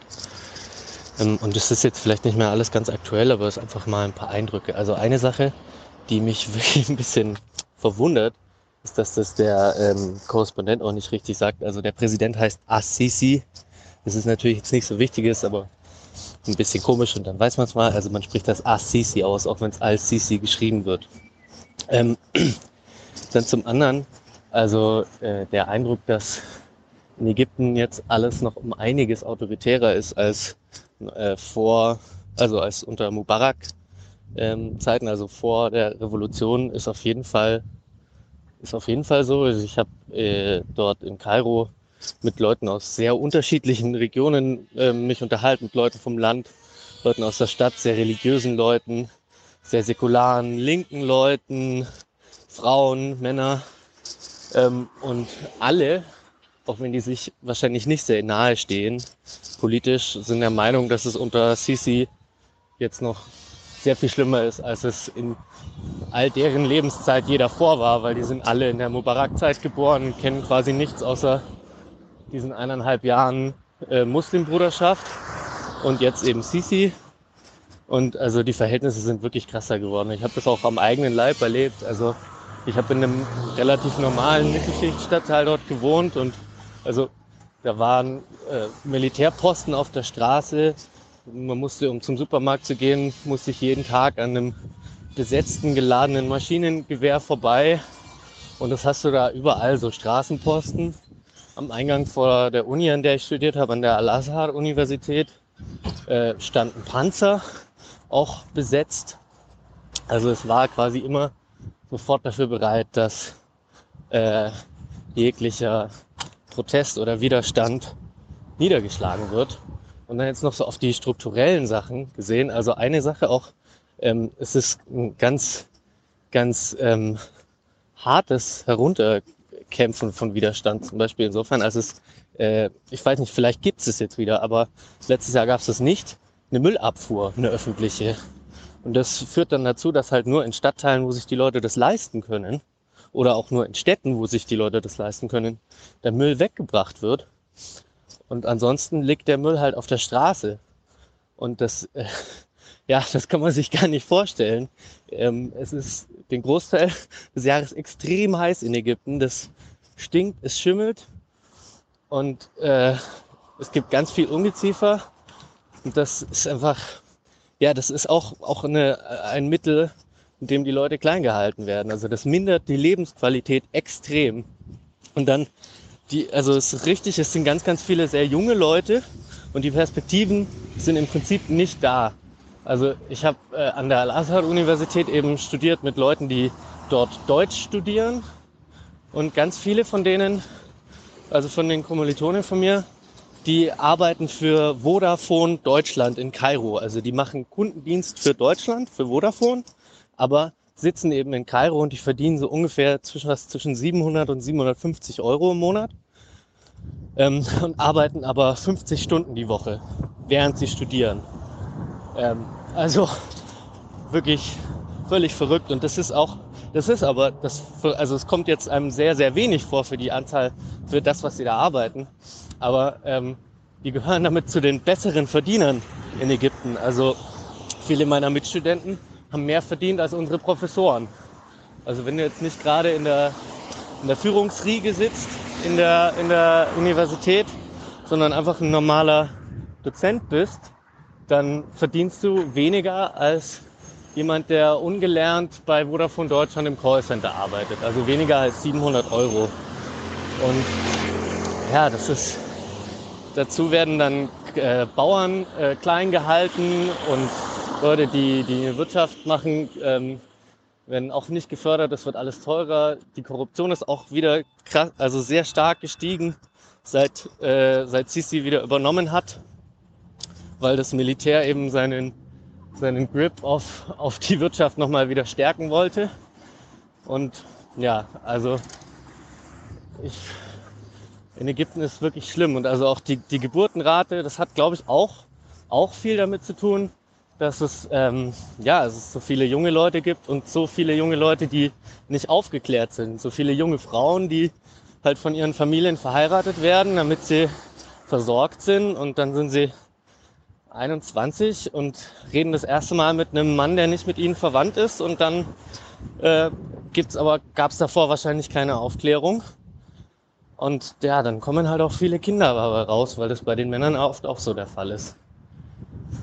Also ähm, ja, die Zeichen stehen auch nicht sehr gut für Ägypten und ich denke auch, dass es also dass die nächste Revolution kurz bevorsteht. Allerdings ist die Frage, ob die dann nicht noch unerfolgreicher ist als die letzte. Vor allem, wenn es Unterstützung von Deutschland und anderen westlichen Ländern weiterhin so gibt wie jetzt. Genau. Ähm, ja, vielen Dank. Äh, macht weiter so. Namen Thilo, Namen Stefan. Danke wie immer für eure Arbeit. Ähm, ich habe gerade Optico noch mal zum Schluss geschaut und äh, will mal kurz berichten. Ich war in Australien vor einigen Jahren auf zwei Kuhhöfen Milchbauernhöfen und habe mich da versucht. Ähm, und ich stimme Stefan völlig zu. Ähm, da ist der nähe, nahe Griff auch irgendwie da, dann Veganer zu werden, diese Entmenschlichung. Weil wenn man das erste Mal eine Kuh sieht, wenn sie schwanger ist, ähm, sie will nicht in dieses Halft, in diese Rotation rein, um dann gemolken zu werden. Die wehrt sich, die springt, die reißt aus, die wollen nicht. Und ich weiß nicht, ob das so vielen bewusst ist, aber bevor so eine Kuh schwanger wird, also die jungen Kälber sind es dann ja quasi ja noch so, quasi weiß nicht, wenn man so so zwischen 16 und 21 im Menschenalter denkt oder so, die hüpfen rum wie Pferde. Also das sind muntere Tiere, die brechen aus, die haben Spaß am Leben sozusagen. Und dann, ja, sind, werden sie zu trägen, stumpfen Tieren ein Stück weit. Also da ist dann auch die menschliche Seite des Bauernlebens, also man stumpft halt ab, die Tiere stumpfen ab, ähm, die werden morgens gemolken, abends, nachmittags gemolken, ähm, dann nächste tausend Tiere habe ich gemolken in drei Stunden, ähm, ziehst das durch, ähm, die Tiere laufen da durch, wollen nur fressen die ganze Zeit. Und da wird, glaube ich, auch Optikul nicht viel dran helfen. Ähm, das stumpft einfach ab. Die schleifen ihren ähm, ihren Euter auf dem Boden rum, das tropft schon quasi raus teilweise. Und ja, das prägendste Ereignisse sind dann solche wie, die Tiere stoßen dann richtig nach vorne in diesem, ähm, in dieser Einfahrt auch für diese Melkstation ähm, und wollen ja dann noch regelrecht gemolken werden, weil das Ding ist voll, das tut vielleicht sogar weh und dann muss man testen natürlich. Ähm, und ja, das prägendste für mich war auf jeden Fall erstmal, dass einmal es dazu gekommen ist, dass halt durch diesen äh, Druck ähm, des Ganzen ein ein schwangeres Tier, das hat man halt gar nicht mitbekommen, ähm, ihr, ihr, ihr Kind einfach bekommen hat und das ist einfach totgetrampelt worden. Ein anderes Mal hat sich so eine Kuh fast selbst erhängt an so einem Metallpusher, der quasi wie beim Konzert quasi Leute nach, eher nach vorne pusht, statt die auseinanderzuhalten. Das war noch so ein Erlebnis und am Ende stehst du halt da und denkst dir, okay, du hast jetzt 1000 Hühe gemacht und jetzt spülst du, keine Ahnung, 500 Kilo Scheiße weg äh, die dann entstanden sind ähm, und wofür eben für die paar Liter Milch sozusagen oder eben das Fleisch. Und überlegst du nebenbei noch als Bauer, ähm, ja, wie viele Monate, Jahre, Pi mal Daumen soll ich ähm, eine Kuh, äh, eine männliche Kuh halten, züchten, wo ist der Wert, die Nutzenmaximierung, bevor ich es töte, weil du hast ja 50 Prozent, wie bei Küken, wie bei anderen auch. Und jo, damit schließe ich mal ab. Gute Nacht. Äh, ich wollte kurz was zu der Muslim-Mobbing Sache sagen. Erstmal zu dem Tabu. Also Tabu heißt, kommt natürlich von Tabuthema. Das heißt, wenn ich zum Beispiel mit jemandem, mit einem Kumpel über Sex rede und dann sagt er, oh, das ist aber ein Tabuthema, dann heißt das explizit, dass man nicht darüber redet. Ein Tabu durchsetzen heißt also nicht mehr über etwas reden. Das schließt also die Diskussion darüber aus und setzt einfach nur eine Strafe für das, wenn man darüber redet. Äh, zu der anderen Sache, äh, dieser hat er jetzt explizit Muslime nicht, äh, Muslime als nicht als Opfer erwähnt? Und da würde ich halt sagen, ähm, selbst wenn er in guter Absicht gehandelt hat, ähm, das heißt, äh, er dachte sich, Muslime gehören natürlich auch zu den Opfern, geht es natürlich darum, die Zuschauer zu überzeugen, die in der Sinnstruktur denken, äh, Muslime sind hier in seinem Gedankengang die Täter. Das heißt, er muss explizit sagen, ähm, dass sie auch Opfer sein können. Sonst denkt man so lange, bis er es halt nicht explizit, äh, bis er es explizit ausspricht. Sie sind äh, nur Täter. Also es geht eher darum, die zu überzeugen, die noch nicht überzeugt sind. Hallo Thilo, hallo Stefan. Ähm, das wird etwas länger. Zu der Mobbing-Sache aus, aus Lehrerperspektive. Ich bin kein Grundschullehrer, aber man hatte ja so generell ein bisschen Einblick rein. Das Erste, äh, die Begriffe stimmen im Deutschen immer noch nicht. Wenn es einer tut, ist es Bullying. Das Zweite, ähm, natürlich ist man als Lehrer und als Lehrerin durchaus so ein bisschen bedacht darauf, wie ist jetzt hier so der soziale Kontext in der Klasse, was funktioniert da, was funktioniert da nicht. Das ist an Grundschulen noch viel, viel verstärkter, weil die ja eigentlich nur eine Lehrkraft haben, die dann die ganze Zeit die Kinder auch kennt und darauf aufpasst und auch eher pädagogisch geschult ist, als jetzt zum Beispiel so ein Fachwissenschaftler mit Labertendenz wie ich. Ähm, trotzdem kann man es nicht immer vermeiden. Was ich jetzt ganz spannend finde, ist die Idee, dass irgendwelche Kinder aus religiösen Gründen mobben. Das finde ich insofern spannend, als dass so in, in Lehrerkreisen wir eigentlich allen Personen unter 15 ähm, unterstellen, dass sie nicht so wirklich wissen, was sie tun und deswegen von uns aufgefangen werden müssen. Wenn es an Fremdgefährdung geht, wenn es an Bedrohung und so weiter geht, dann ist man heutzutage sehr schnell dabei, die Polizei zu rufen und äh, das denen zu überlassen oder wahlweise dann halt über Schulpsychologen dann auch irgendwie mit Psychiatrien und so weiter Hand, Hand zu haben. Ähm, das ist vollkommen legitim. In 95 Prozent der Fälle löst sich das Problem im Büro des Chefs mit einer Unterhaltung, mit der die Person nicht gerechnet hat und dann hat sich das Ding. Ja, und es stellt sich raus, das war alles nicht so gemeint und eigentlich sind die Leute alle ganz okay. Was auch jetzt einen nicht weiter wundern dürfte. So. Ähm, das heißt also, bei Kindern im Alter zwischen sechs und zehn Jahren gehe ich nicht davon aus, dass irgendeine Art von Mobbing oder Schulhof, ähm, Kabelei da irgendwie mh, tatsächlich religiös motiviert ist. Es, sie wird halt religiös ausgeführt, weil es das ist, was die Kinder dann als Waffe benutzen, weil sie das auch bei ihren Eltern sehen. Und da sind wir bei der gesellschaftlichen Perspektive. Wie kommt es denn eigentlich, dass das so religiös funktioniert? Naja, relativ einfach. Wir wissen, äh, dass Menschen mit Migrationshintergrund in Deutschland statistisch gesehen eher in, in den unteren Statusgruppen sind, bis zu den mittleren Statusgruppen gerade so. Also ich kann sagen, ne, ich bin berufliche Oberschule. An, bei uns an der Voss haben wir immer noch eine Migrationsquote von unter 30 Prozent hier, ländliches Bayern. Ich habe eine Klasse, da sitzen wirklich viele Leute mit Migrationshintergrund drin.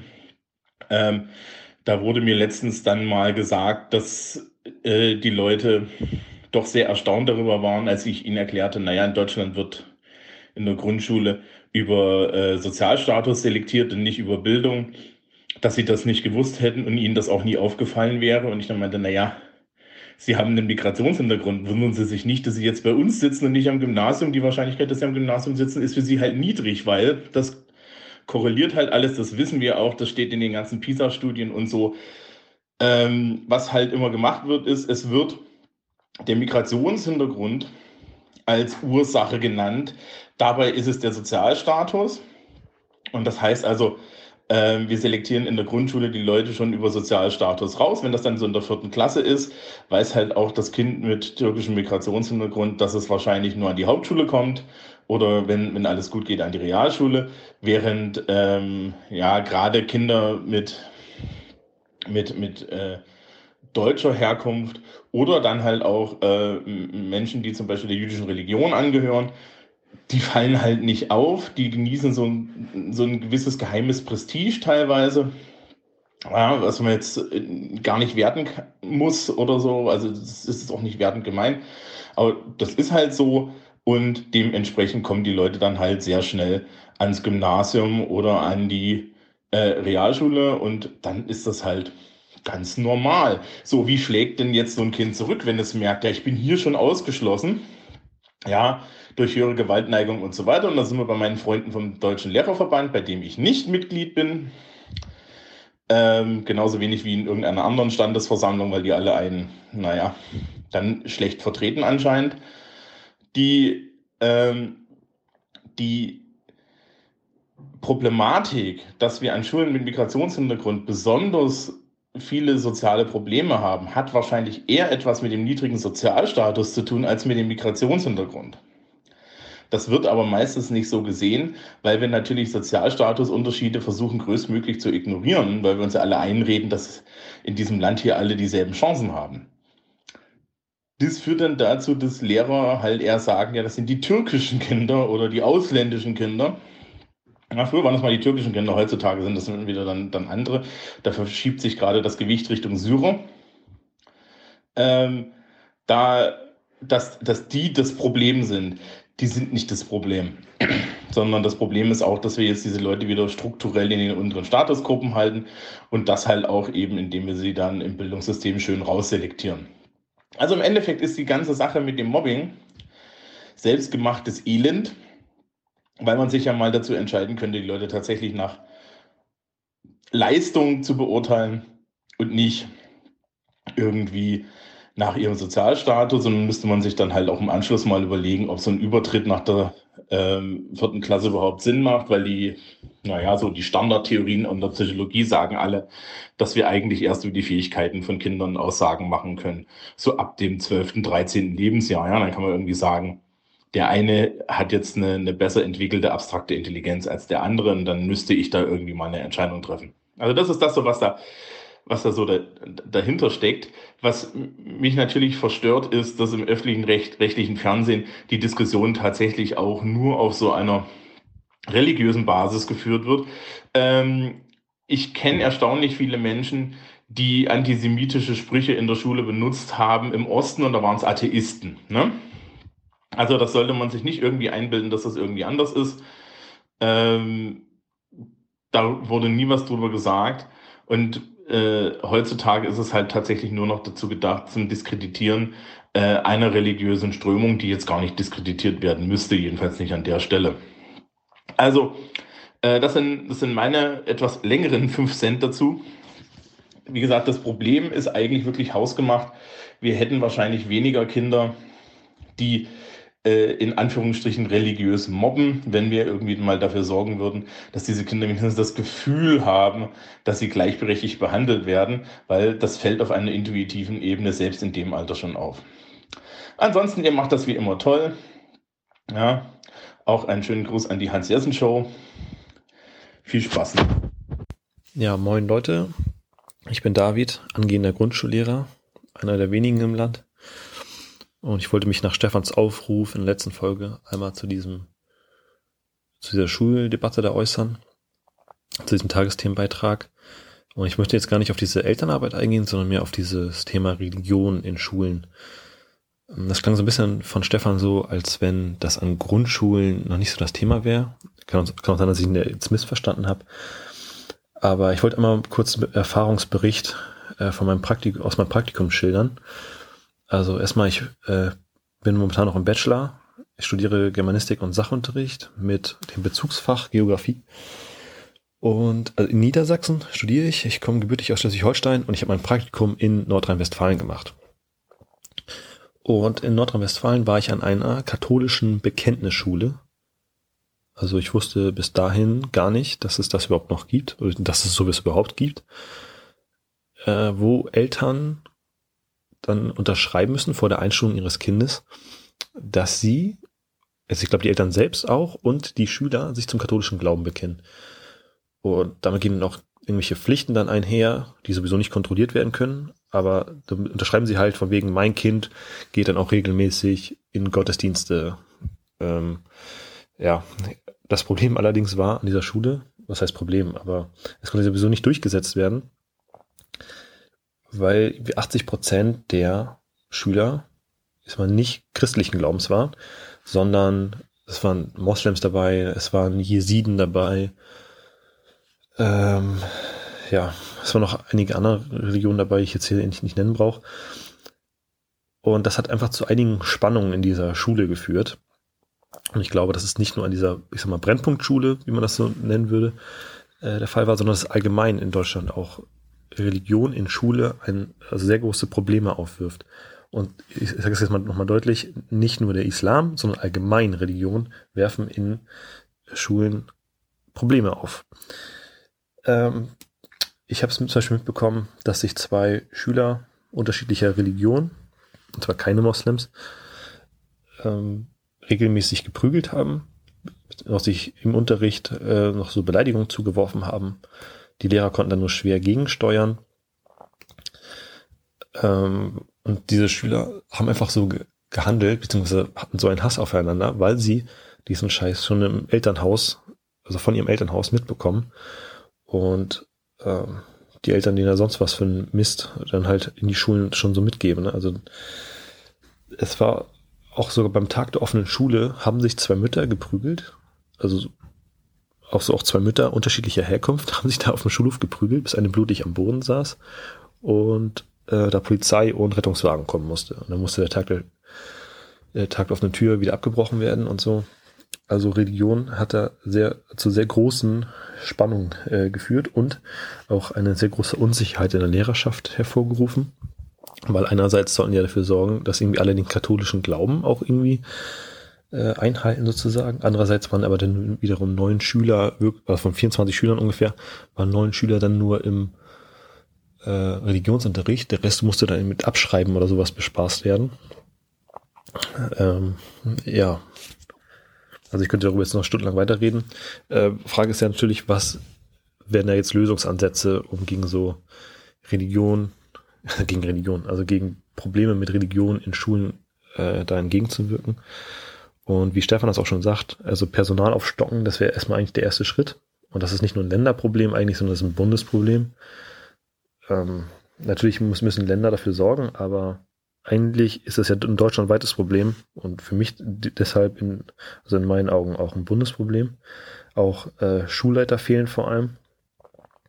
Also in, an der Schule, in der ich tätig war, zum Beispiel, war auch gar kein Schulleiter. Die, da ist mal eine Schulleiterin von anderen Schule ähm, rübergekommen, hat sich mal so eine Lehrerbesprechung mit angehört und hat gesagt, so, ja, puh, da kann ich jetzt aber auch nichts machen. Ähm, ich gebe es an, an Schulamt weiter und so. Ein zweiter Ansatz wäre, dass diese Schulpflicht ab drei Jahren, die jetzt äh, zum Beispiel Macron gerade in Frankreich äh, ein, einführen möchte, beziehungsweise die ja auch Precht schon gefordert hat, um Chancengleichheit für die Schüler zu sorgen. Und das klingt jetzt erstmal sehr hart, aber da geht es ja nicht darum, dass die sich schon ab drei Jahren dann irgendwie einen Klassenverband hinsetzen und irgendwie pauken, sondern dass sie da erstmal so Grundkompetenzen lernen, wie sozial miteinander klarkommen und ja auch so ein paar körperliche Kompetenzen, zum Beispiel bei deiner zweiten Klasse, in der ich tätig war, da konnte die Hälfte der Klasse nicht immer rückwärts laufen, weil die sich einfach motorisch auch gar nicht bewegen konnten. So. Also ja. Und ab drei Jahren halt auch schon aus dem Elternhaus irgendwie rausziehen. Äh, und das klingt jetzt auch sehr hart. Aber wie Brecht es auch sagt, wenn sie mit sechs oder sieben in die Schule kommen, da sind einige schon verloren. Und das, das stimmt einfach. Ne? Also Vernachlässigung ist ein großes Problem, Vernachlässigung von Schülern. Ja, die, die leben dann teilweise in irgendwelchen Wohnblocks, wo sie vielleicht einmal am Wochenende auf den Spielplatz gehen oder sowas, ansonsten sich nicht groß irgendwie betätigen. Und dann, wie Stefan das auch schon beschrieben hat, Montag dann in der Schule voll ausrasten und dass man sie dann erstmal bis Donnerstag wieder erziehen muss und dann geht's nächsten Montag genauso weiter. Ja, also ich versuche es kurz zu machen. Das war's soweit von mir. Äh, macht weiter so. Liebe Grüße. Ciao. Hi, ich bin Phil und im äh, Audiokommentar zu einem Audiokommentar hat Sebastian in der Folge 279 etwas zu Jenny gesagt, die ähm, sich wunderte, wie es keine Win-Win-Situation sei, wenn ein Arbeitgeber eben äh, einfach die Arbeitszeit eines Mitarbeiters reduziert, statt seinen Stundenlohn hochzusetzen. Und ähm, da sie im öffentlichen Dienst ist, stellt sich natürlich aus meiner Sicht symptomatisch dabei heraus, dass es einige Menschen auf der Welt gibt, die gar nicht ahnen können, wie es in der Wirtschaft eigentlich aussieht und dass man nicht nur indirekt, äh, also dass man nach seiner Leistung bewertet werden kann und dass man auch von seiner Leistung abhängig bezahlt werden kann. Dabei rede ich gar nicht unbedingt von Provision, sondern einfach von einem Unternehmen, das eine bestimmte Menge an Zahnbürsten, sagen wir mal, verkaufen äh, muss, um äh, eben ihr Geld reinzubekommen. So, wenn diese Zahnbürsten nicht produziert werden in Zeit X, und nicht verkauft werden in Zeit X, vertrieben werden etc. pp, werden dort Löhne nicht gezahlt werden können und ein Unternehmen kann pleite gehen. Das weiß man aber nicht, wenn man im öffentlichen Dienst ist, denn dort gibt es eine stetige Geldquelle. Und ähm, letzten Endes ist es so, dass man eben etwas liegen lassen kann, meistens für morgen. Denn niemand wird äh, bezahlt von den Steuerzahlern direkt, wenn man ihnen ihre Steuererklärung aushändigt. Und niemand wird von den Arbeitssuchenden dafür bezahlt, dass er ihnen äh, einen Termin äh, gibt, um sie zu beraten. Und ich weiß nicht, wie es euch geht, aber ich finde, dass ich dort irgendwo ein Problem ist, auf dem vielleicht sogar viele andere Probleme in Zusammenhang mit der, mit der großen Arbeitslosigkeit oder eben auch mit äh, langen Prozessen von Entscheidungen, die uns alle betreffen äh, im Alltag, von Baustellen, die Ewigkeiten ungenutzt irgendwo stehen, bis hin zu, ja, eben äh, Dingen, die auch sicherlich im Bundestag entschieden werden. Das ist jetzt alles ein bisschen schwammig, weil ich versuche mich irgendwie kurz zu fassen. Was ich sagen will ist, ich könnte mir vorstellen, dass hier ähm, vielleicht Optimierungsbedarf herrscht. Vielleicht gibt es eine Möglichkeit, irgendwie das Beamtentum ein bisschen mehr wirtschaftlicher zu machen. Und ich versuche dabei nicht wie Trump zu klingen, der sagt, wir müssen den Staat führen wie eine Wirtschaft. Ich glaube, das war Trump, oder? Ja. Und äh, verabschiede mich. Äh, hallo Thilo, hallo Stefan. Ähm, ich bin jetzt äh, bei Aufwachen 284, dritte Stunde, Minute 20 angekommen und ich musste Pause machen und euch das hier mitteilen. Ähm, also, warum ich Pause machen musste, war, weil ich wütend wurde. Ich wurde richtig aufbrausend und äh, muss jetzt erstmal ein bisschen runterkommen. Ähm, das liegt daran, ich weiß nicht mehr genau, welche welche Rolle jetzt der, der Hans Jessen im Aufwachenport zumindest in dieser Episode ähm, einnehmen sollte. Also was ich jetzt verstanden habe, ist, dass er ähm, besonders von Stefan in, in, häufig in eine Rechtfertigungshaltung gebracht wurde mit Warum-Fragen. Ähm, und äh, was ich verstehe, ist, dass Stefan sich gestört fühlt äh, von der Berichterstattung. Okay, ja. Ähm, und äh, ich merke auch, dass Stefan ja wütend ist, und das, das sagt er ja auch ganz klar.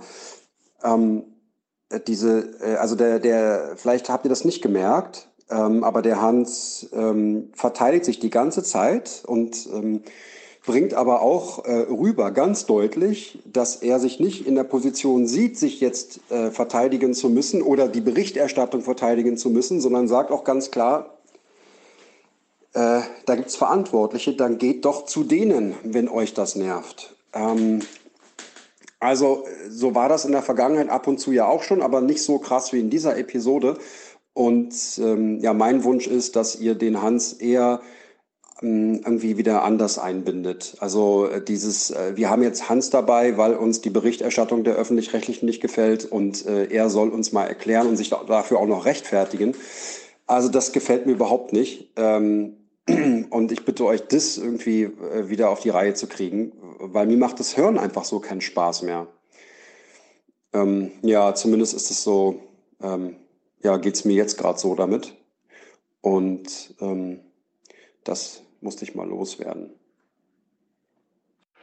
Hallo Aufwachen, Leute. Ähm, hier ist der Christian. Äh, ich wollte zum ersten weiblichen Kommentar von 283 was sagen auch wenn das ein bisschen spät kommt, weil ich habe das erst heute, also am Dienstag gehört. Ähm, für den Fall, dass schon jemand anders genau das gleiche gesagt hat, ähm, vergesst das. Ansonsten Ähm, meine Empfehlung ist immer bei Leuten, die sich politisch engagieren wollen, ähm, sich einfach mal ein Thema zu suchen. Also das ist im Endeffekt einfach. Man muss eigentlich mal nur überlegen, okay, was hat mich vor zwei Jahren gestört, was hat mich vor fünf Jahren gestört, was stört mich heute immer noch. Und dieses Thema dann quasi ähm, für sich beanspruchen und sagen, okay, hey, das ist mein Thema und ich möchte das jetzt bearbeiten. Ich möchte mich darüber informieren. Ich will gucken, wo, wo, sind die Probleme, wo äh, wer ist dafür zuständig, welche, welche gesetzlichen Voraussetzungen gibt es dafür, etc. pp. Und man muss dann, also man sollte dann schauen, dass man da in dem Thema dann eine gewisse Expertise erreicht und ja, dann ist dann der Aktivismus eigentlich auch relativ einfach. Äh, das kann man, also das Einfachste ist, ähm, wenn man ein Problem erkannt hat, ähm, eine Facebook-Gruppe aufmachen, sagen, hey, ich habe dieses Problem, wer hat auch das Problem und wer will mit mir was dagegen tun. Das funktioniert erstaunlicherweise echt gut. Noch zumindest. Ähm, ansonsten kann man natürlich lokal schauen, was für Gruppen gibt es denn vielleicht, die sich da schon dem Thema angenommen haben.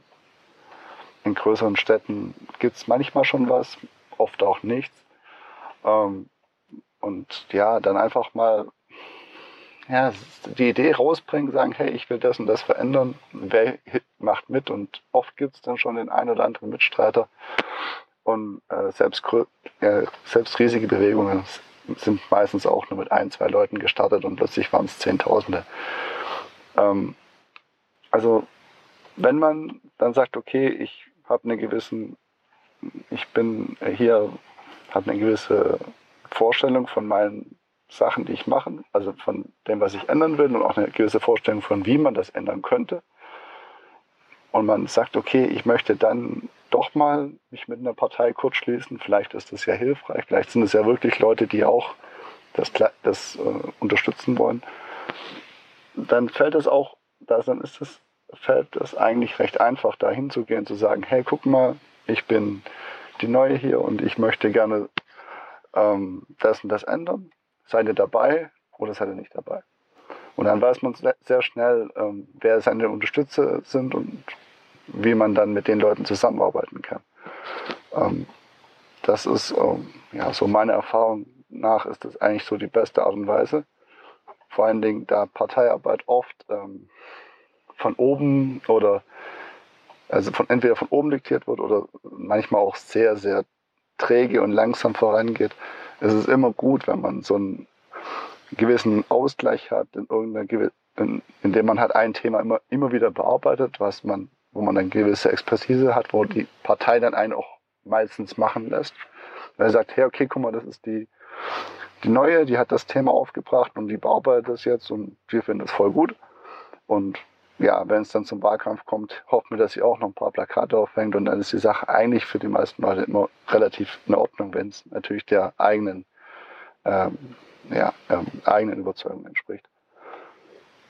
Ansonsten keine Angst vor großen Themen ähm, und immer mit kleinen, kleinen, die Politik der kleinen Nahestiche ist immer sehr effektiv. Also immer zu sagen, ich probiere und probiere und probiere und probiere wieder.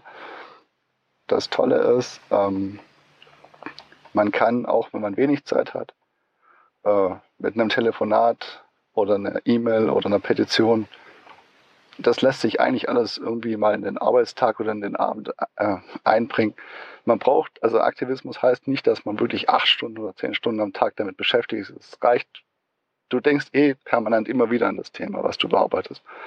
Und dann fällt dir was ein, ah, warte mal, ich könnte noch die und die Person anrufen, den, denjenigen anschreiben und dann sagen, ähm, und dann machst du es einfach abends. Und ja, und schon hast du irgendeine Aktion, hast du schon wieder was in die richtige Richtung gemacht. Du musst, also man muss nicht sofort Erfolg haben, man muss auch nicht sofort die richtige Ansprechperson kennen, man muss halt einfach immer wieder konstant dranbleiben dann kommt auch der Erfolg oder dann, dann ändern sich auch Dinge. Also, und das lässt sich perfekt mit einem äh, Vollzeitjob und einem Familienleben vereinbaren. Also, werdet aktiv, Geht raus, Leute. Viel Spaß. Ich fühle mich genötigt, auf den Thomas zu reagieren, der über das Abendland äh, gesprochen hat, einen Kommentar gesprochen hat. Ähm, ja, der Abendlandbegriff funktioniert ja eigentlich fast nur in Abgrenzung. Also die Grundidee ist ja gut, irgendwie zu sagen, nein, wir überlassen den neuen Rechten jetzt nicht jeden Begriff, aber der Abendlandbegriff ist irgendwie nicht so sinnvoll. Ähm, einerseits sagt das äh, der Volker Weiß aus Folge 193 Ethnopluralismus, ähm, der spricht äh, äh, darüber oder schreibt darüber in seinem Buch, da gibt das geht's auch in der Zeitrezension zu seinem Buch zum Beispiel nochmal drüber, dass das schon alles bedeutet hat und dass das der leerste Begriff überhaupt ist und dass man man damit äh, gar nichts mehr aussagen kann. Das sollte man lieber irgendwie versuchen, sich zu merken und das irgendwelchen Rechten um die Ohren hauen und sagen, das ist ja eigentlich total ein Murks erzählen, wenn sie Abendland sagen als da irgendwie nochmal zu versuchen, das umzuframen. Das funktioniert in dem Fall nicht, weil man ja eigentlich immer dazu sagen muss, nee, nee, ich meine jetzt natürlich, die Muslime trotzdem dazugehören. Das ist doch irgendwie scheiße, oder? Schwarze Null auf Französisch. Zero Noir.